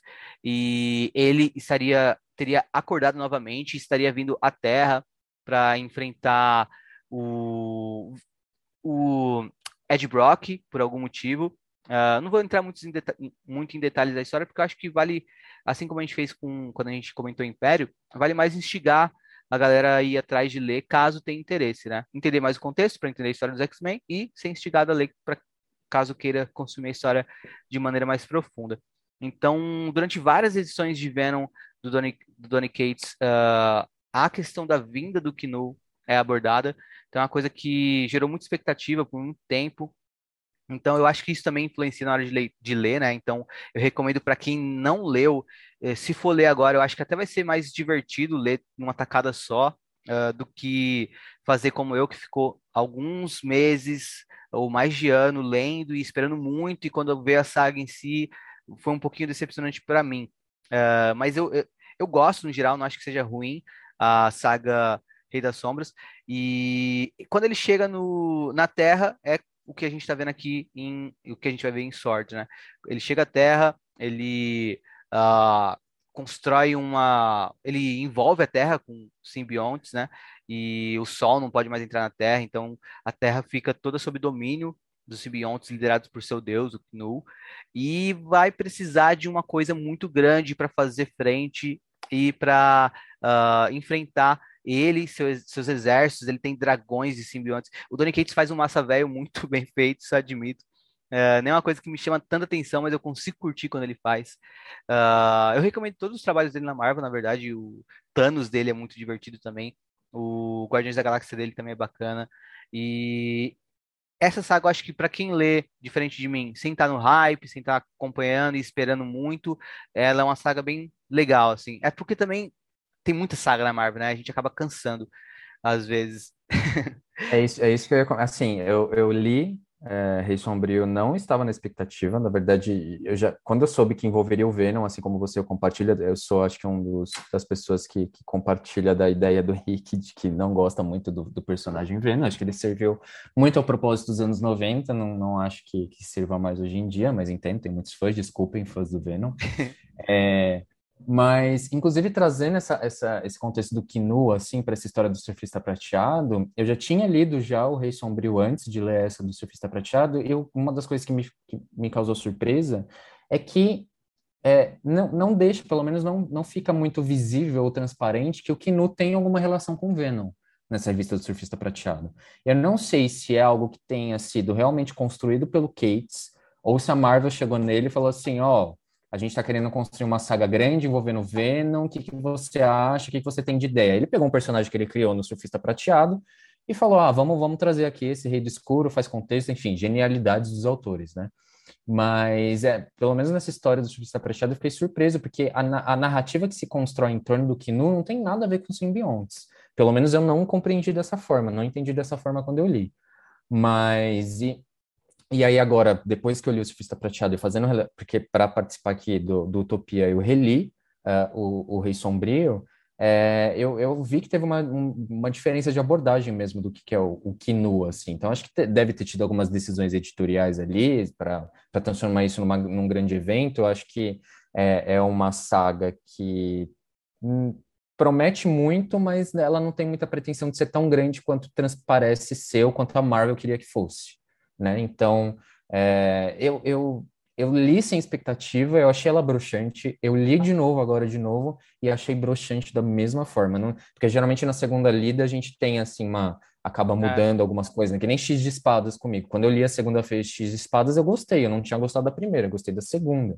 E o Rei Preto agora que eu li, desculpa, o Rei Sombrio agora que eu li, é, de novo, não, não me causou essa impressão de ter melhorado. Para mim, não melhorou em nada, continua a mesma coisa. Eu acho uma saga muito. Eu acho que foi muito no hype, assim, no, no lançamento, assim, aproveitando o hype do Venom nos filmes. Eu acho que a Marvel quis criar alguma coisa ali pro personagem ter mais protagonista dentro do próprio universo Marvel, porque o Venom é aquilo, né? Não tem mais. E, e eu achei essa ideia assim de pegar um deus dos simbiontes assim, eu fiquei meio, mano, o que que é isso que tá acontecendo aqui, sabe? too much, talvez. Mas, é, too much, cara, não tem porquê. Eu acho que a ideia de ser um, um, um, um simbionte, né, um ser alienígena ter entrado no planeta Terra já estava suficiente e é muito legal ser, sendo dessa forma. Não precisa criar um deus, o simbionte, para justificar a existência desses seres, sabe? Porque, enfim, mas, né, Marvel, desses reais, vendas, filmes, a gente sabe que faz tudo parte de um contexto muito mais amplo do que a gente imagina. É, surgiu essa saga aí, que eu acho ela meia bomba de, de qualquer forma, mesmo na segunda lida, mas eu acho interessante poder ler ela para se contextualizar na, na espada, né, nessas duas edições de espada que a gente vai falar agora. É, e outra coisa também, o... tem uma participação forte dos X-Men na saga Rei das tem. Sombras, né? Então, acho que isso também é bem legal. Uma das coisas que eu mais gostei em Rei das Sombras foi a participação da Jean Grey. Ela brilha em algum momento da saga ali. Os tem fãs da coisas... Jean Grey ficaram muito felizes, porque Sim. nessa era Krakoa inteira ela não usa os poderes como ela usa nessa saga. E é muito bem feito, né? Dá até vontade de chamar o Cates para escrever histórias dos X-Men quando você vê ele escrevendo a Jean é... Grey ali. Então é bem bacana. Mas... Mas sabe uma coisa agora que você falou, desculpa te interromper, mas uma coisa que você falou de X-Men, assim, eu lendo o Rei Sombrio, eu, eu achei que não, não parecia os X-Men que eu tô acostumado a ler nessa era Krakoa, assim. Eu achei que destoou bastante, eu não sei se é essa é a sua visão também, mas é, eu lendo os X-Men dentro do, do, do, do, Rei Sombrio, ali dentro da, da saga principal, sem ser a, a, as histórias paralelas, como Espada e tal, é, dentro da, da, da, saga principal, eu, eu, aquela dinâmica de equipe, para mim, não funcionou muito porque eu estava acostumado nessa era Hickman, sabe? Eu achei um pouco diferente. Muito legal ele ter aproveitado os poderes de uma maneira que, eu, que eu, essa fase atual Krakoa não soube aproveitar da Jean Grey, mas não, não parecia, sabe? Parecia os X-Men antigos nessa roupagem atual, assim. Eu, eu senti essa, essa coisa, sabe? Então, me causou estranhamento, mas achei legal, de qualquer forma, a participação deles. É, pode ser mesmo, até porque eu acho que o Cates não devia ter tanta liberdade criativa para usar os X-Men de uma uhum. forma uh, que pudesse impactar o, a, o, o escritório X ele é muito fechado em si mesmo, né? É, então é, é uma bolha, né? É, toda, toda tentativa de dialogar com alguma coisa da Marvel, eles tomam muito, alguma outra coisa da Marvel, eles tomam muito cuidado, né? E uh, eu acho que talvez por isso que tenha te passado essa impressão. Porque realmente parecia, e, e é até legal pro, acho que talvez um, um, um, leitor de X-Men antigo que não está lendo X-Men nessa fase, mas estava acompanhando o Venom, podia ver isso e podia se instigar a acompanhar a fase atual também, né? Ou, ou até um que, leitor de Venom. seria decepcionante para ele, né? Porque ele vê a relação dos X-Men no Rei é. Sombrio é. e depois vai ler a fase atual, não, se, não é bem assim, né? Se tivesse já uma equipe de X-Men, como vai ter depois do uhum. Gala, né? Talvez Sim. encaixasse melhor dentro dessa fase. Verdade. Dentro dessa saga. E, mas enfim, basicamente é isso, é uma invasão alienígena, isso também é uma coisa que o Caio sempre comenta aqui, outra invasão alienígena na Terra, né? Planeta Terra, cara.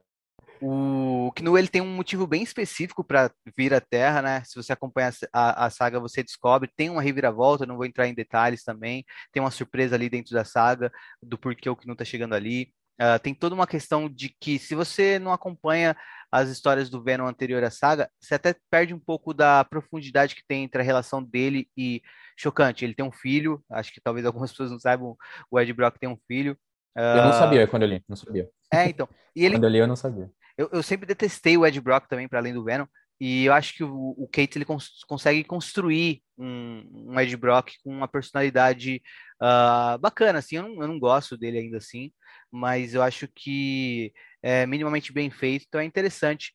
E, enfim, é o ápice de uma fase que termina do Venom, e tem uma participação legal dos X-Men durante a saga, fica a recomendação de leitura, mas quem quiser ler também, lê Surfista Prateado Escuridão, uh, leia o Venom do Donny Cates também, e agora vamos para Espada. Então, Sword 2 e 3, né? Espada 2 passa durante o evento King in Black, que no Brasil saiu como Rei das Sombras, onde a Terra foi dominada pelo deus simbionte Knu. A estação da espada no espaço é um dos poucos lugares fora da redoma simbionte. Em Krakoa, Magneto, Banshee e Solaris lutam contra um dos dragões até Fabian Cortez, Frenzy, Random e um Super Screw chamado Pybok chegarem. Cortez aumenta os poderes de Solaris, que destrói o dragão. Lembrando, os simbiontes têm uh, fraqueza contra fogo e também contra raios. Abigail Brand tem um plano para salvar os mutantes. Então, Mentalo chega com um tanque para levar os cinco para um lugar a salvo. Cable, possuído, atravessa um portal. Espada 3. Dobra vasculha o espaço e tenta negociar com um alienígena Knark para ajudar com sua frota a derrubar o domo da terra de Knu. Mas ele se recusa. Depois, esse alienígena é morto por alguém. Dobra então vai até o satélite da tropa Alpha, onde encontra Peter Gyrich, trabalhando para a Orquídea. Quando ele avisa Brent, ela fala que isso vai ter que esperar, pois está sem comunicação com Krakoa. Quando Dobra chega ao local, Cable, possuído pela simbionte, já prendeu e derrotou todo mundo. Bom, Felipe, o que você achou dessas edições 2 e 3, depois daquela edição excelente inicial de Sword? Agora a gente tem a 2 e 3 já fazendo parte de um evento, né? Mas o que, você achou dela? É... Você conseguiu curtir mesmo assim? Cara, eu vou só contextualizando um pouquinho antes de entrar nesse, nessa questão do, do Rei Sombrio, assim, eu acho que Espada é, é a minha revista preferida do, do, do Reinado do X. É, eu acho, quando você fala, né, da, da espada e tal, eu fico lembrando aqui de algumas cenas, de alguns diálogos, meus olhos brilham, assim, né? Eu sou apaixonado por essa revista, eu acho maravilhosa. É, tudo que acontece nesse primeiro arco, você falou que é excelente, para mim, mesmo nesse contexto do Rei Sombrio, continua excelente. Eu disse anteriormente que é legal você ler o Rei Sombrio para entender um pouco, para contextualizar um pouco o que está acontecendo nessas edições de espadas, mas eu acho que elas, se, elas funcionam muito bem também se você não lê o Rei Sombrio. Porque, assim, a revista ela já te passa já um panorama do que está acontecendo ali, do que, que é a grande saga da Marvel que está acontecendo ali, então tudo bem, você precisa entender o básico, que é um deus do, do, do, do, sombrio que chegou lá, dominou o planeta Terra, colocou um monte de simbionte, criou um casulo de simbionte no planeta Terra, tá todo mundo sem sol e tal, então isso é o básico que você precisa saber, e aí a espada, como é uma equipe espacial dos X-Men ali, que está prestando serviços para Krakoa, é, é, a, é, a, principal barreira, né, para tentar deter o, o, o Kinu. É, e aí é só isso que você precisa saber. O, o, o, grande, o grande chamariz dessas duas edições é, é na, no diálogo, é nas relações ali que estão entre todos aqueles personagens. Eu acho fantástico como a Abigail Brand é retratada, ela é uma grande escrota, ela é uma escrota, a gente vai entender mais para frente que ela é mais escrota do que a gente imagina, é, mas ela é, a relação como ela usa o mentalo ali para poder fazer o que ela quer ali é, é, muito é muito escroto, cara, mas ao mesmo tempo que é escroto, você se apaixona por essa personagem e fala, caralho, essa mulher é muito foda e, e todas essas relações, assim, como eles trabalham em equipe também de uma maneira muito muito é, é eu diria que é, é fica na surpresa, sabe? Você não sabe qual vai ser a reação, eles é, traçam, um, eles planejam alguma coisa, mas pode esperar que sempre vai ter algum, alguma coisa maior por trás ali, que não, não se justifica apenas aquela ação tomada no momento, sabe? Então, eu acho que é, são, é uma revista genial, assim, se eu puder é, é uma coisa que eu recomendo, principalmente para gente que não gostou muito da era Hickman, assim, ou da era Krakoa, né, como está sendo chamada, eu sempre falo, ó, pelo menos tenta ler Espada, porque é, é uma revista que é muito legal de se acompanhar, e é muito legal de, de, entender como é que funciona a dinâmica. É uma revista muito bem escrita, é, tem paixão ali pelos personagens, são personagens que até então eram secundários, tirando a, a, a Abigail ou o Magneto, que participa uma vez ou outra da, da, de Espada, o restante dos personagens, e o Cable, né? Mas o Cable nem aparece tanto em Espada assim.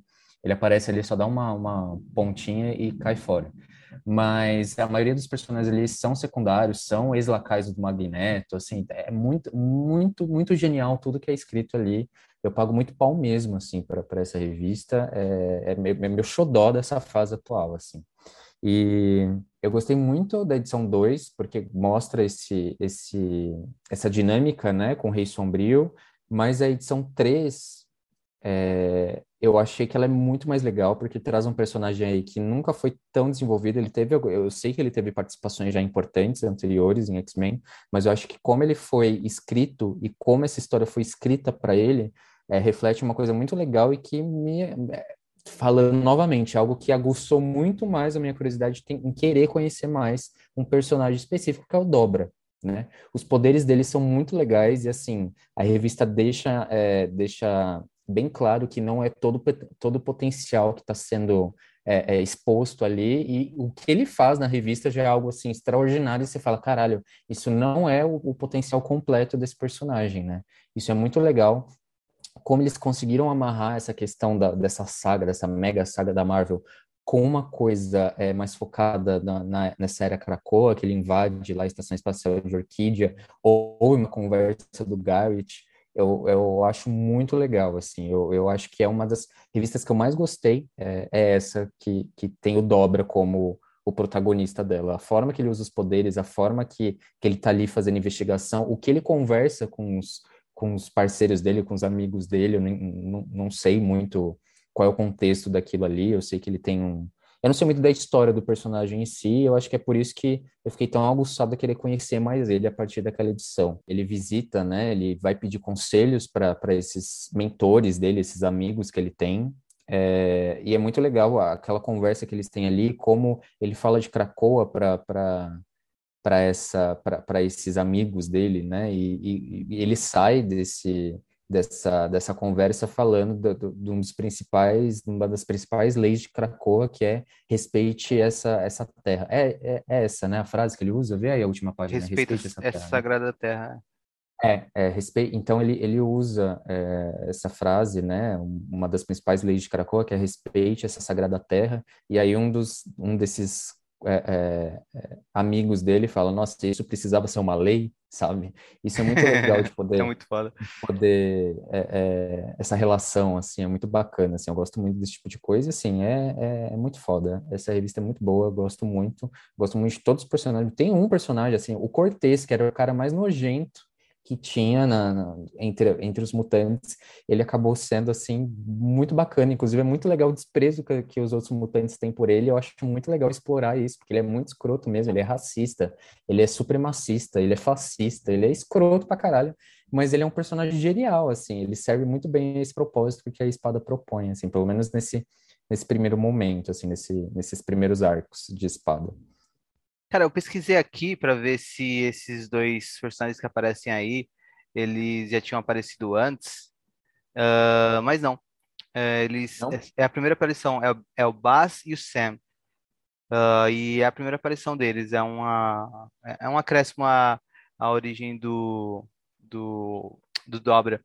E... É, da, da, dá meio que entender que faz parte meio que um rolê da aldeia dele, inclusive do teleporter e tal. Então deve ser tipo um, uns amigos aí da, do rolê, que eles moravam juntos, sei lá. A aldeia é. dele, né? E o, o, o Dobra, inclusive, é, acho que o, o. Acho que até o Jonathan Hickman disse em entrevista que o, ele ficou impressionado com o, Alwyn escrevendo o Dobra, porque o, o Dobra é uma criação do Jonathan Hickman, né? Na verdade, do Hickman e do Bendis na revista Secret Warriors, que acho que no Brasil é Guerreiros Secretos. E é, é, é, já nessa revista é muito foda. Eu li há muito tempo atrás. É uma, uma. Não sei se tem no Brasil essa minissérie fácil, mas quem tiver aí escutando a gente e achar para comprar, compra. É muito boa essa Secret Warriors do, do Bendis com o, o Hickman, a escrita dos dois.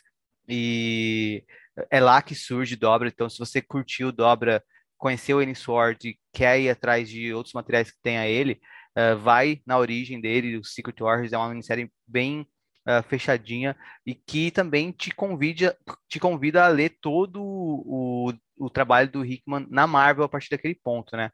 Uh, então, a Secret Wars é bem legal. E o Dobber também aparece em Vingadores, né? O, o Vingadores do Hickman tinha o Dobra lá. Então é um personagem que o Hickman gosta bastante e ele gostou bastante de ver o Alwyn escrevendo Dobra e parece que realmente o Alwyn uh, elevou o personagem em, em Sword, sabe? E realmente, tipo, essa edição uh, parece, ela é enrolada assim no sentido de que uh, é o autor ainda tendo que trabalhar um tie de uma saga que envolve a revista dele, mas que ele se sai muito bem entregando uma edição fantástica para aprofundar um dos melhores personagens do elenco da revista dele, né? Então, eu, eu curto bastante também, mais do que a número 2. A número 2 eu, eu gosto, mas é, é uma coisa que eu consigo esquecer. Mas essa número 3 eu não consigo esquecer. É uma das edições de sorte que para mim são memoráveis, eu lembro, e uh, eu, já, eu já gostava do Dobre aqui, eu consigo gostar ainda muito mais. Acho que o Owen ele tem essa capacidade né, de fazer você gostar Uh, até de personagens que você talvez não é, talvez você não goste pessoalmente, mas você gosta de ver eles ali na história, sabe? Então, uh, cara, é o que você disse. Sword é uma coisa, um, uma das preciosidades dessa era atual, uh, uma das melhores revistas de longe e vale muito a pena acompanhar. Se você é dos leitores que não quer acompanhar a fase inteira, quer, assim, pensar em... Ou às vezes está só acompanhando as histórias do Hickman, porque acha que é a principal coisa que tem, e quer sugestão de outras coisas para ler além da história principal dos X-Men do Hickman, vai atrás de Sword, porque eu acho que... Uh, eu, particularmente, nunca vi ninguém falando mal, e eu sempre vejo o pessoal amando essa revista. Então, Até quem odeia fase... o Hickman fala bem da, dessa, dessa revista. Até quem Até odeia. Krakoa, toda essa é, fase. É, a fase, né? Sim. Exato, até quem tá detestando a fase como um todo reconhece que essa revista é muito foda. Então, uh, é realmente uma das melhores coisas que tem. E talvez a melhor, inclusive, né? Então, assim, para mim rivaliza muito com uh, X-Men do Hickman, que para mim é o melhor título. E só que eu acho que Sword é mais constante. É que tem menos uhum. edições uhum. também, né? Mas eu acho que é mais constante. Eu não vejo uma edição muito fraca de Sword. Eu acho uma pena, sim, que tenha um evento já no começo da revista, né? Cara, né? Eu também. É. Só que o Alwyn fez uma edição inicial tão boa que a gente consegue ter uma paciência muito maior mesmo tendo um evento, mesmo se você for o tipo que não curte eventos, sabe? E como ele soube também é, se aproveitar disso, mesmo pegando essa mega saga que já foi posta para ele logo de cara, como ele soube aproveitar isso e poder e pôde trabalhar as relações da, da própria equipe dentro dessa mega saga, assim, tudo bem, eu tenho que falar Exato. disso daqui que está acontecendo no planeta Terra, mas olha só essa relação, olha como a Abigail manda, manda na galera, como ela, ela pensa as coisas, como é, é, olha como dobra, age, né? Como, como ele usa os poderes dele, como ele está interceptando algum, alguns comunicados, né, que vão ser refletidos mais para frente na revista. Enfim, é muito massa, muito bom, um roteiro excelente, assim, muito massa. Bom, e é isso. Finalizando o papo sobre Sword, a gente finaliza essas edições 30 e 31. Lembrando, tem algumas histórias pendentes nelas que a gente vai falar num futuro, quando a gente estiver falando de outras histórias uh, do mesmo título, né? Então, primeiramente, eu queria agradecer muito, Felipe, por você ter me acompanhado aí, não ter me deixado falando sozinho hoje, senão ia ser só, só, eu e os ouvintes, mas brigadão, explicando para a galera, a Letícia e o Caio não puderam participar hoje por motivos de forças maiores, a Orquídea está tentando boicotar o Utopia X o tempo todo, e às vezes a tecnologia uh, trabalha contra a gente, mas uh, sempre teremos alguém aqui, e o Felipe Uh, felizmente estava prontíssimo para gravar o episódio comigo. Agradecer muito a participação, Felipe. Quero uh, ver você aqui com a gente mais vezes. E não só na fase atual, como também para falar sobre os X-Men do Morrison, eventualmente sobre o Claremont, sobre qualquer coisa que você queira falar também. Uh, às vezes até criando um tópico. E eu sei que você está ansioso para a gente comentar também dos filmes, que você é um grande fã, né?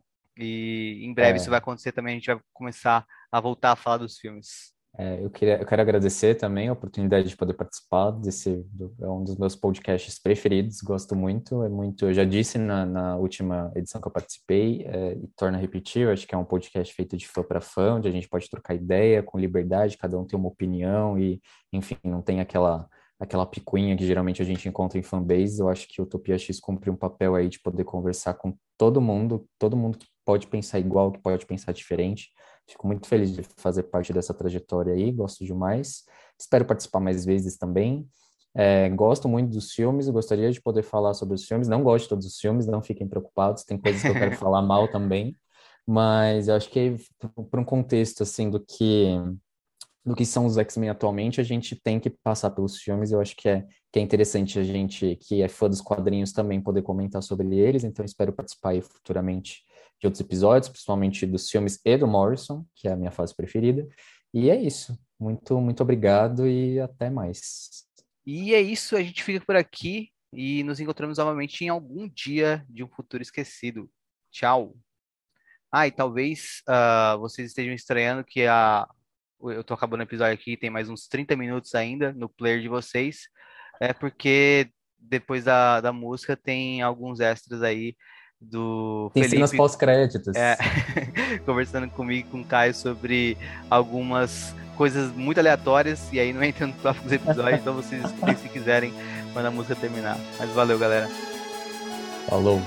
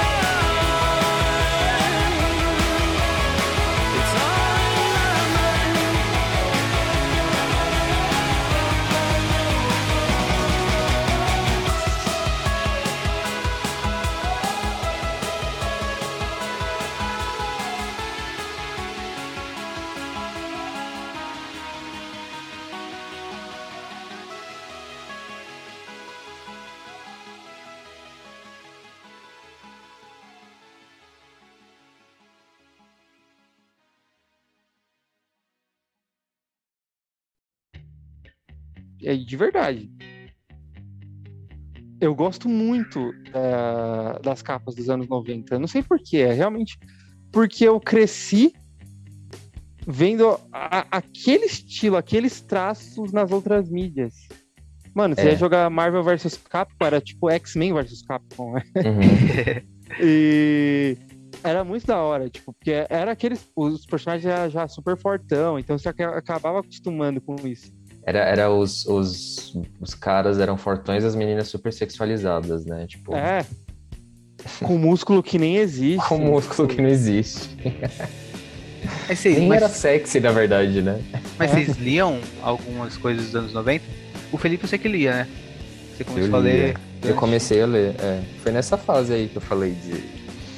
Eu ia em banca de jornal e ficava é, namorando as revistas, porque eu, eu conheci X-Men por causa do desenho, mas eu, eu lia coisas avulsas. Eu comecei a comprar mesmo no fim dos anos 90. E eu lembro Cara. até hoje a capa do, do, do, primeiro gibi que eu comprei do X-Men, que é a Tempestade. Só comprei porque era Tempestade na capa, assim, com aquele, com aquele cabelinho curto com, com uns fios, um, dois fios longos, assim, sabe? Ela com uniforme meio azulado e tal, eu achava mó legal. Eu tinha. Tipo assim, eu não comprava mensalmente, mas às vezes eu achava umas revistas, tipo, dos meus primos ou da minha tia, assim, tipo, perdida lá. Eu lia, mas eu nem lembro quais histórias eram sinceramente. Até eu começar a comprar mensal mesmo na Panini, assim. Uhum. É, eu tô tendo um contato de novo, assim, com essa fase por conta desses Milestones aí, que a, as maiores sagas, né, que a Panini tem lançado. E uhum. aí eu fico só de olho numas promos aí que saem, aí eu pego. Aí eu, eu nem eu falei, eu tava lendo é, Operação Tolerância Zero, é, tiveram outras aí, né? É, Tolerância zero é um pouco mais, mais difícil, né? Mas a Canzão do Carrasco e. É muito massa, é a que eu mais gostei. E a outra do, da Aliança Falange já são um pouco mais legaisinhas. É que não é uma história com muita profundidade, né? Tipo. A, a Canção do Carrasco ela não tem profundidade, mas ela tem muita coisa acontecendo, então é legal. Mas as outras duas, elas tipo, não são com muita profundidade, mas pelo menos a ação e a, o pano de o pano de fundo em si da história do, da Aliança Falange é mais legal do que a do Operação Tolerância Zero, né? É, Operação Eu li recentemente, acho que a, a, que eu mais gostei, assim, foi de uma história da Medula com Homem-Aranha, assim, que do nada, é, muita coisa também do, dos anos 90 é isso, tipo, você tá no meio de uma saga super importante e do nada bota um outro herói lá no meio para dialogar e para resolver questões e tal, que não faz sentido nenhum, mas ele tá lá, sabe? E aí nessa, na Operação Tolerância Zero, do nada o Homem-Aranha aparece, assim, porque o, o J. Jameson, ele, tipo, encrenca com Bastion, sabe? E aí o Homem-Aranha vai vai se meter na parada e acaba meio que segurando a medula porque ela quer matar todo mundo e tal, enfim. Eu acho que eu, eu, eu, nunca li na época, né, essas coisas dos anos 90. Tipo, o máximo que eu peguei para ler na época nos 90, dos anos 90 era tipo alguma revista que caía nas minhas mãos acidentalmente e, e aí eu lia. Mas eu li bastante nos anos 2000. Até antes de eu ler as coisas dos anos 2000, eu li algumas coisas dos anos 90 que eu ia na biblioteca pública de Osasco e na. Tinha uma, tinha uma área infantil lá com vários gibis, sabe? Uhum. E um negócio que eu acho da hora que, tipo, de sensação de criança leitora é que a gente não, pelo menos pra mim, né? Eu não me importava de não saber o contexto da história. Eu uhum. conseguia curtir a história de alguma forma, sabe? Eu conseguia pegar uma edição aleatória e ler e curtir mesmo sem entender o, o que estava acontecendo uh, no ah. plano mais geral, sabe? Mas sabe por que, que era assim? Porque a maioria das histórias era tipo mais fechadas também, né? Ou então com arcos mais curtos, que tipo se fechavam ali, não tinha um, um, um grande planejamento ou se apoiava muito nas histórias anteriores. Exceto do contexto dos personagens, mas aí você já tipo pegava por alguma outra mídia, né? Ah, não, mas tipo, tinha umas coisas que eram confusas pra caramba. Tipo, por exemplo, eu lembro que eu adorava uma revista, não faço ideia de qual seja, mas era dos anos 90. Uh, ah, acho que era um anual, alguma coisa especial assim. Uh, que até eu lembro que era a arte do Jim Lee, que era os X-Men contra o Mojo e tal. E, tipo, pra mim a história não fazia nenhum sentido. Eu li umas ah, 20 mas aí vezes. até hoje. é, Mojo, se o Mojo tá na parada, cara, provavelmente não vai fazer sentido. eu ficava pensando, mano, o que, que é isso? O que tá acontecendo? Só que, tipo, eu não conseguia não ler, porque eu achava tudo muito interessante. Às vezes eu me apegava numa cena específica, às vezes eu ficava desenhando as páginas, tipo, tentando copiar o desenho, tá ligado? Era divertido, tipo, tinha um apelo que eu acho que hoje em dia não tem tanto assim, uh, mas, mas tinha um apelo muito forte com a criança, né? Essas imagens dos quadrinhos dos anos 90. É, impressionava Nossa. a gente, né? É. Acho que talvez por conta de. Hoje a criança se impressiona muito mais com coisas que tem no videogame, né? Então acho que acaba ficando mais difícil se impressionar com uh, até cinema e quadrinho, tanto quanto a criança se impressiona com videogame, porque os gráficos são muito impressionantes e, tipo, tem coisas surreais, elas estão interagindo mais diretamente, né? Nossa época não tinha uns videogames tão fodas assim para chamar nossa atenção tanto quanto uh, chamava os quadrinhos. É, Mas é, é muito edição, foda essa capa. É a edição que ela termina com Forge, pô. Eles é. terminam o relacionamento. Ele termina com ela. É. Mó eu acho mó casalzão, pô. Eu queria que eles voltassem. Nunca mais abordaram isso, né? Que, enfim, enquanto era negra e tal, mas. É, acho que não vai, eu, não vai mais rolar. É, eu chipo esse casal até hoje. Pô, mas o Forge é mó burrão, na moral. Tipo assim, a Tempestade falando que ia casar com ele, ele pede ela em casamento, a Tempestade, tipo, ah, vou casar, só que ela só falou, deixa eu só pensar dois minutinhos, ele, ah, ela não vai casar comigo, tá ligado? E ela ia dizer sim. Seguro, né? Ah, é verdade, eu lembro é, dessa história. Ela ia tipo, dizer total, sim. Mó maluco. É. Ele fala com a Jean Grey, a Jean Grey, tipo, fala, ah, você já sabe a resposta. Ele, tipo, ah, já sei mesmo, então vou embora dessa casa. Foda-se, é. Eu lembro tipo, a Jean Grey falando, mano, ela vai casar com você, você já sabe a resposta. Emocionadíssimo o, o, o Ford. Tremeu na base. Mas tinha umas, no começo dos anos 90 até tinha umas histórias boas. Eu esse, acho que tem muita história lance, boa no início dos anos 90. Tem muita. Esse lance da tempestade com o Ford, depois chega o Bishop, tipo, Mano, eu adorava as frases de efeito do Bishop, tipo, pelo olho de Ciclope. Isso é muito bom, velho. Sabe uma história que eu gosto dos anos 90, que é bem no início daquela fase é, dourada, é, X-Men dourada, X-Men azul, que é quando a Jean Grey, ela meio que ela entra no corpo da Emma Frost, não é? A Emma Frost tá meio que em coma, assim, elas meio que trocam de corpo, assim. Eu acho essa história bem legal, que eu acho que é bem no início, quando o Bishop entra, inclusive. É. É bem legal essa história, eu gosto. Que aí é, tem tipo, o Fritz, foi antes do... Roy. É, é isso mesmo. Era, era meio maluco esse conceito, e eles apareceram nas quatro revistas, né? Tipo, tinham quatro equipes. Era bem era bem organizadinha as revistas das quatro equipes, assim. As quatro conversavam muito entre si, que era X-Men Fabulosos, X-Factor do Peter David, né? O segundo X-Factor. E, o, é, e a X-Force. Elas conversavam muito bem entre si. Uhum. Tipo. E, e, elas conversavam entre si bem por causa das super sagas, né? Dos crossovers que tinham. Não eram super sagas, crossovers. E o primeiro foi a, a Canção do Carrasco. Na verdade, o primeiro das quatro, né? Antes já tinha tido o Massacre de Mutantes, Inferno, a Queda dos Mutantes e eu sempre esqueço lá o Extinction Agenda. Eu sempre esqueço como que foi traduzido. Programa de extermínio? Genosha lá. Programa, é, de extermínio. Programa de extermínio, é. Mas é, é legal, cara, bem organizado. Tipo assim, os personagens, as, tipo, o Wolverine não participava das quatro equipes. Exato, exatamente. Ele era só da equipe. Ele era da Dourada, né? É, ele era da Azul, ele era do Ciclope. Ah, era do. Ah, ele era do Ciclope? Eu achava que ele era do Ciclope. Ah, não, pode crer, é. A, a Dourada era a Tempestade e a Jean, né? E, é. e, o Wolverine ele era popular, só que nem de perto como ele ficou depois dos filmes, né? Porque, inclusive, foi nos anos 90 aquele lance dele ficar todo feral, né? Feio pra caramba. Eu tinha muita agonia Nossa, daquele Wolverine. Nada a ver. Nada a ver. Muito bizarro. É. Ele meio que perde assim... o controle dos poderes, né? Porque ele perde o adamante, ele fica Isso. meio doido, né? Até antes já já tava doido. Por causa que o Wolverine nunca trabalharam esse lance dele ser uma pessoa que não lembra de certos aspectos da vida dele. Nunca tiveram, nunca trabalharam isso. O Claremont nunca trabalhou. E aí foi no, na revista solo do Wolverine, lá pra edição, tipo, 40, 50, tipo, por aí, que começaram a trabalhar isso, aí trouxeram muito dos X-Men. Aí o Wolverine simplesmente ficou um personagem insuportável de se conviver. Eu não queria ser dos X-Men, tá ligado? Porque ele ficou maluco de se conviver ali. Ele virou um bichão, ele parecia um lobisomem mesmo, né? Um gatinho. Apesar que, apesar que tem uma história um pouco antes também do. Um pouco antes, não, né? Anos antes da, da Rachel, que a Rachel vai matar a Selene. Aí o Wolverine fala pra ela que ela não pode matar a Selene. E aí ele vai tentar matar a Rachel. É isso aí. E ele quase mata ela, mano. Fica as garras nela, tipo, é bizarro. É, o Wolverine é, um, É. pers- um personagem com potencial pra ser mal escrito muito grande, né? Exato. E é a história do Claremont, essa.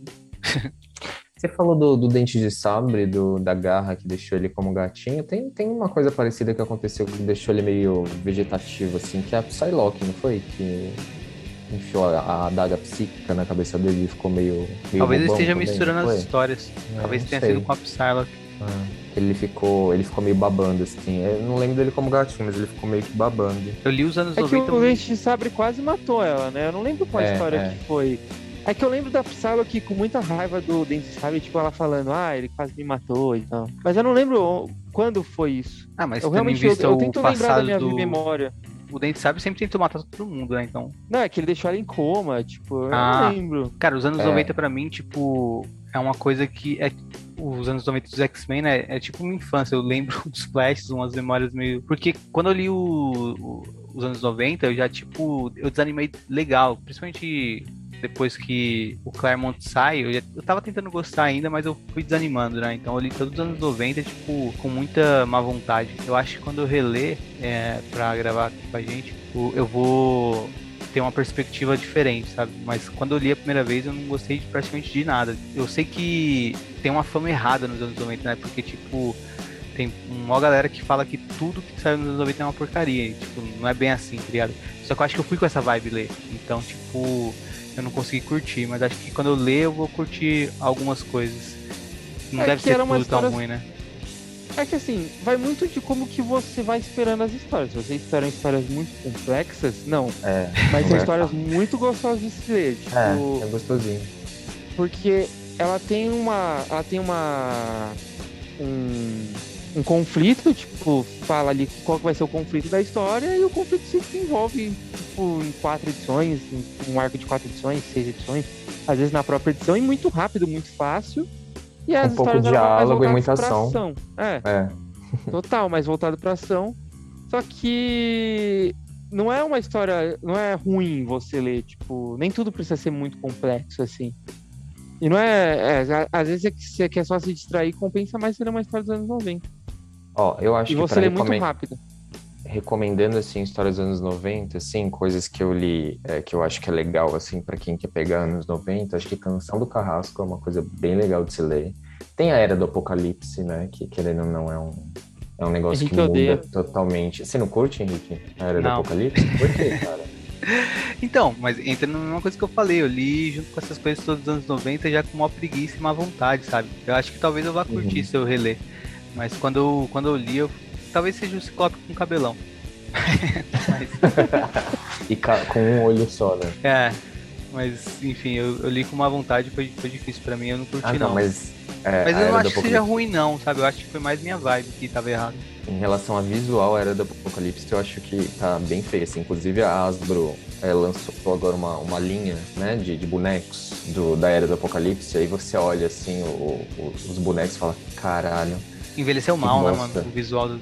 Nossa, a vampira é muito zoada. Tipo, muito zoada. Com uma franjona, nada a ver. A Kitty Pride também. Muito, muito sem noção. Eu gosto muito como que as revistas viraram na era do Apocalipse, porque todas as mensais tiveram ali o seu título alterado, mas eram ainda aquela revista, tipo Geração X virou Geração Nova, X Factor virou Fator X. Ou X-Force Excalibur, tipo, eu achava isso da hora. Wolverine virou Arma X. E mudança de status, assim, até de, de, de relacionamento, assim, né? Tipo, o Wolverine totalmente casado com a Jean Grey, né? Rola, Uhum. rola isso. E a Tempestade, que simplesmente é esposa do Mercúrio, cara. Nada a ver. É verdade, que viagem. Não lembrava disso. Ei, foi aí que criaram o X-Men. O Cable, a revista do É. Cable se transformou na revista do X-Men e, tipo, É, ele ele e o Fera Negro, quem mais que sobreviveu da Era do Apocalipse? acho que de principais dos dois. Eu tô tentando lembrar aqui. Eu acho que tem Mas mais.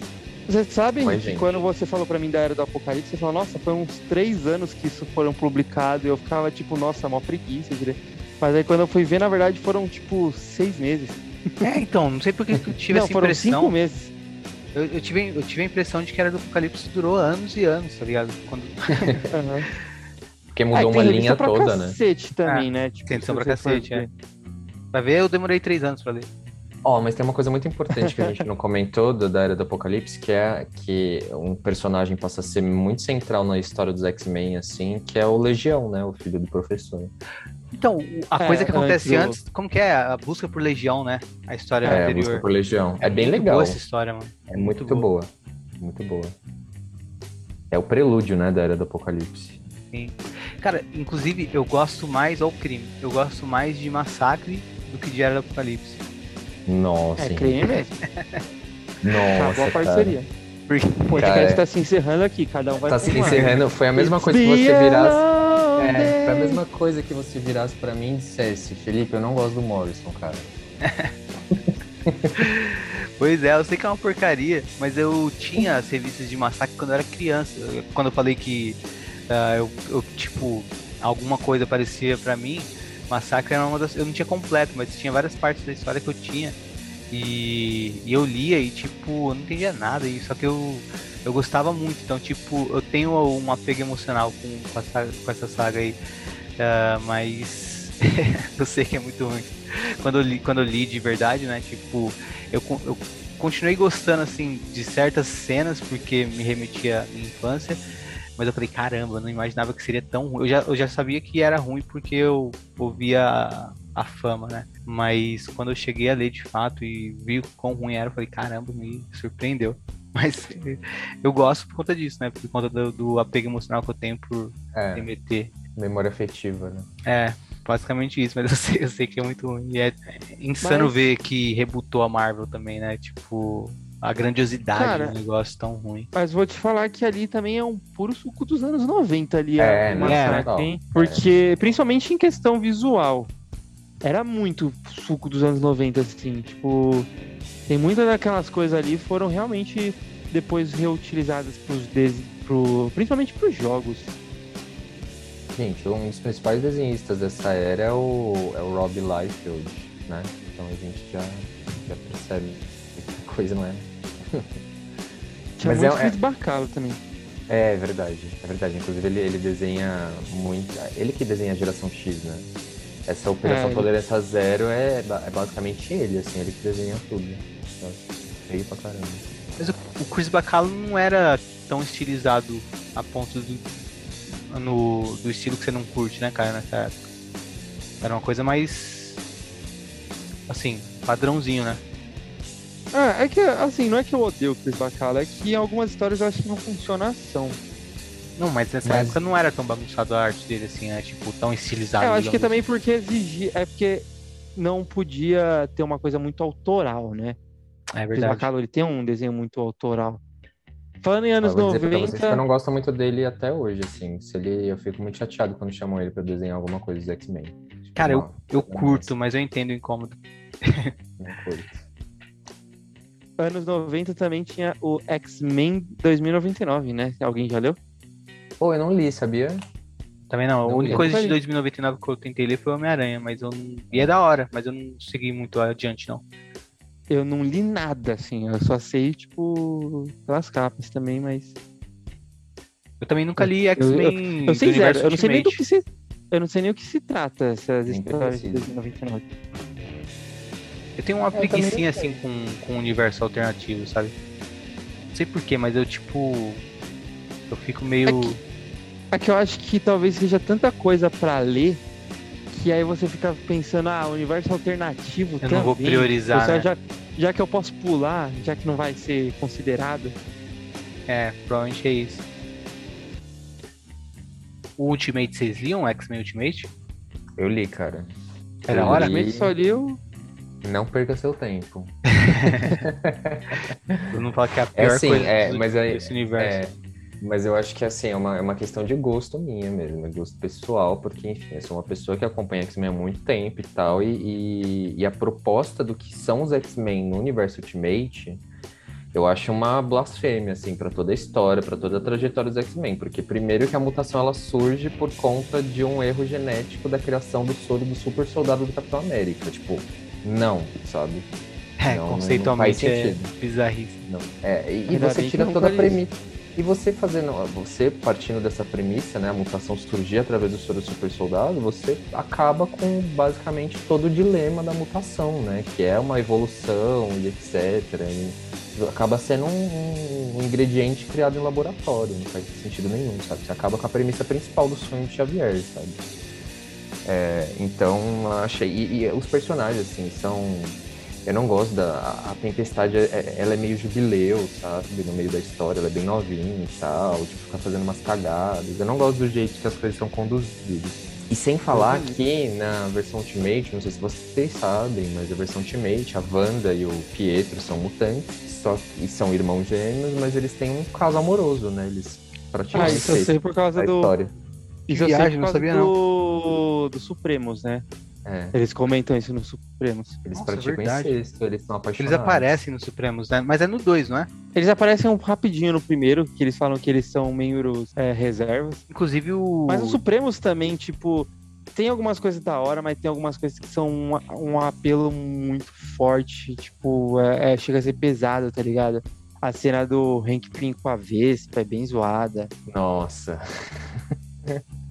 Essa cena aí é pesada. É, eu tava lendo recentemente, não sei se vocês já ouviram, eu comentei com o Henrique já, aqui no Brasil foi chamado de Aventuras Aventurescas. Mas nos Estados Unidos é Ultimate Adventures, que faz parte desse universo é, Ultimate.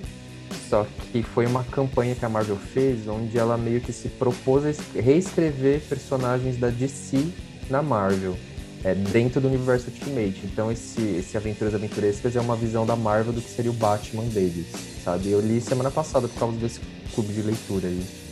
E, e os Vingadores aparecem. O gibi mais legal dessa, de- dessa história aí é quando os, os Supremos aparecem, né? Aí mostra como eles são escrotos. O Capitão América é muito escroto na versão Ultimate, né? Ele é tipo o cara lá, o. Como é que é o nome do Capitão Pátria do The Boys? Tá ligado? Você não sei se É. você The Boys. Mas o Capitão América é exatamente isso, assim, na, na versão Ultimate, assim, ele é, É bem muito zoado. assim, É Eles não são heróis, tá ligado? E- É. e- é, o- o- os Vingadores do, do Ultimate é, é praticamente o set do, do The Boys mesmo. É só Uhum. uma, uma galera do governo que vai lá pra mídia. Eles têm, tipo, é, agente de marketing, é uma porrada de coisa disso.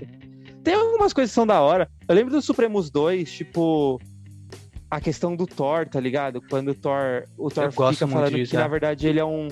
Ele é um deus e a galera fica falando que não, que ele só usa Ele é aquele louco, né? colete, É no que 2 ele é isso? louco. Não, É. não. Não. É no 2 que eles falam que aquele colete dá força pra ele e eles arrancam o colete e realmente tira a força dele, mas tudo bem. e só que tipo, ele realmente era um deus, aí chega tipo os caras lá de Asgard que o Loki levou. E aí na luta contra os seres de Asgard, eu acho da hora que tem aquela página que você vai abrindo no encadernado, tá ligado? Que ela vira tipo pôster, né? cinco é, vira um pôster no meio do encadernado. Que é um. um- a, a luta, assim, é muito foda. O, esse, Palmas esse, para a parede. esse lance do Thor aí, tipo, eu tenho várias frases que eu fiquei falando minha vida inteira porque eu achava maneira, né? Tipo, deu mole pra caramba tremendo vacilão da perla, sabe? E nos, nos Supremos tem uma também, nesse, nesse, nesse que o Caio falou do Thor, que é quando tão, tá tendo essa discussão, né? Tá no ápice dessa discussão de o Thor é um deus ou ele é só um maluco com armadura? E, e aí ele, tipo, se mostra um deus de fato, e aí ele vira pra algum personagem feminino e fala, mulher de pouca fé. Uma coisa que eu repeti por anos pra muitas pessoas quando duvidavam de mim. Pessoa- é, Tem onda- também uma boa do Universo Ultimate dos Supremos, que eu acho que o. Se eu não me engano, no dia que a gente tá gravando, o. Agora eu não lembro se foi o Konema ou se foi o Daniel do Poptopia, mas acho que foi o Konema do. do HQ Corp. Ele tinha publicado hoje, que é a do Capitão América falando pro Chitauri lá que eu não sou um perdedor, esse A aqui tem é, é A de França. Nada a ver, é gratuito. Bom, pessoal, É o- muito gratuito. A gravação tá acabando aqui, tá nos 10 minutos finais. Acho que dá pra transformar esses trechinhos que a gente falou num, num extra depois. Deixa como cena pós-créditos. Pode ser também.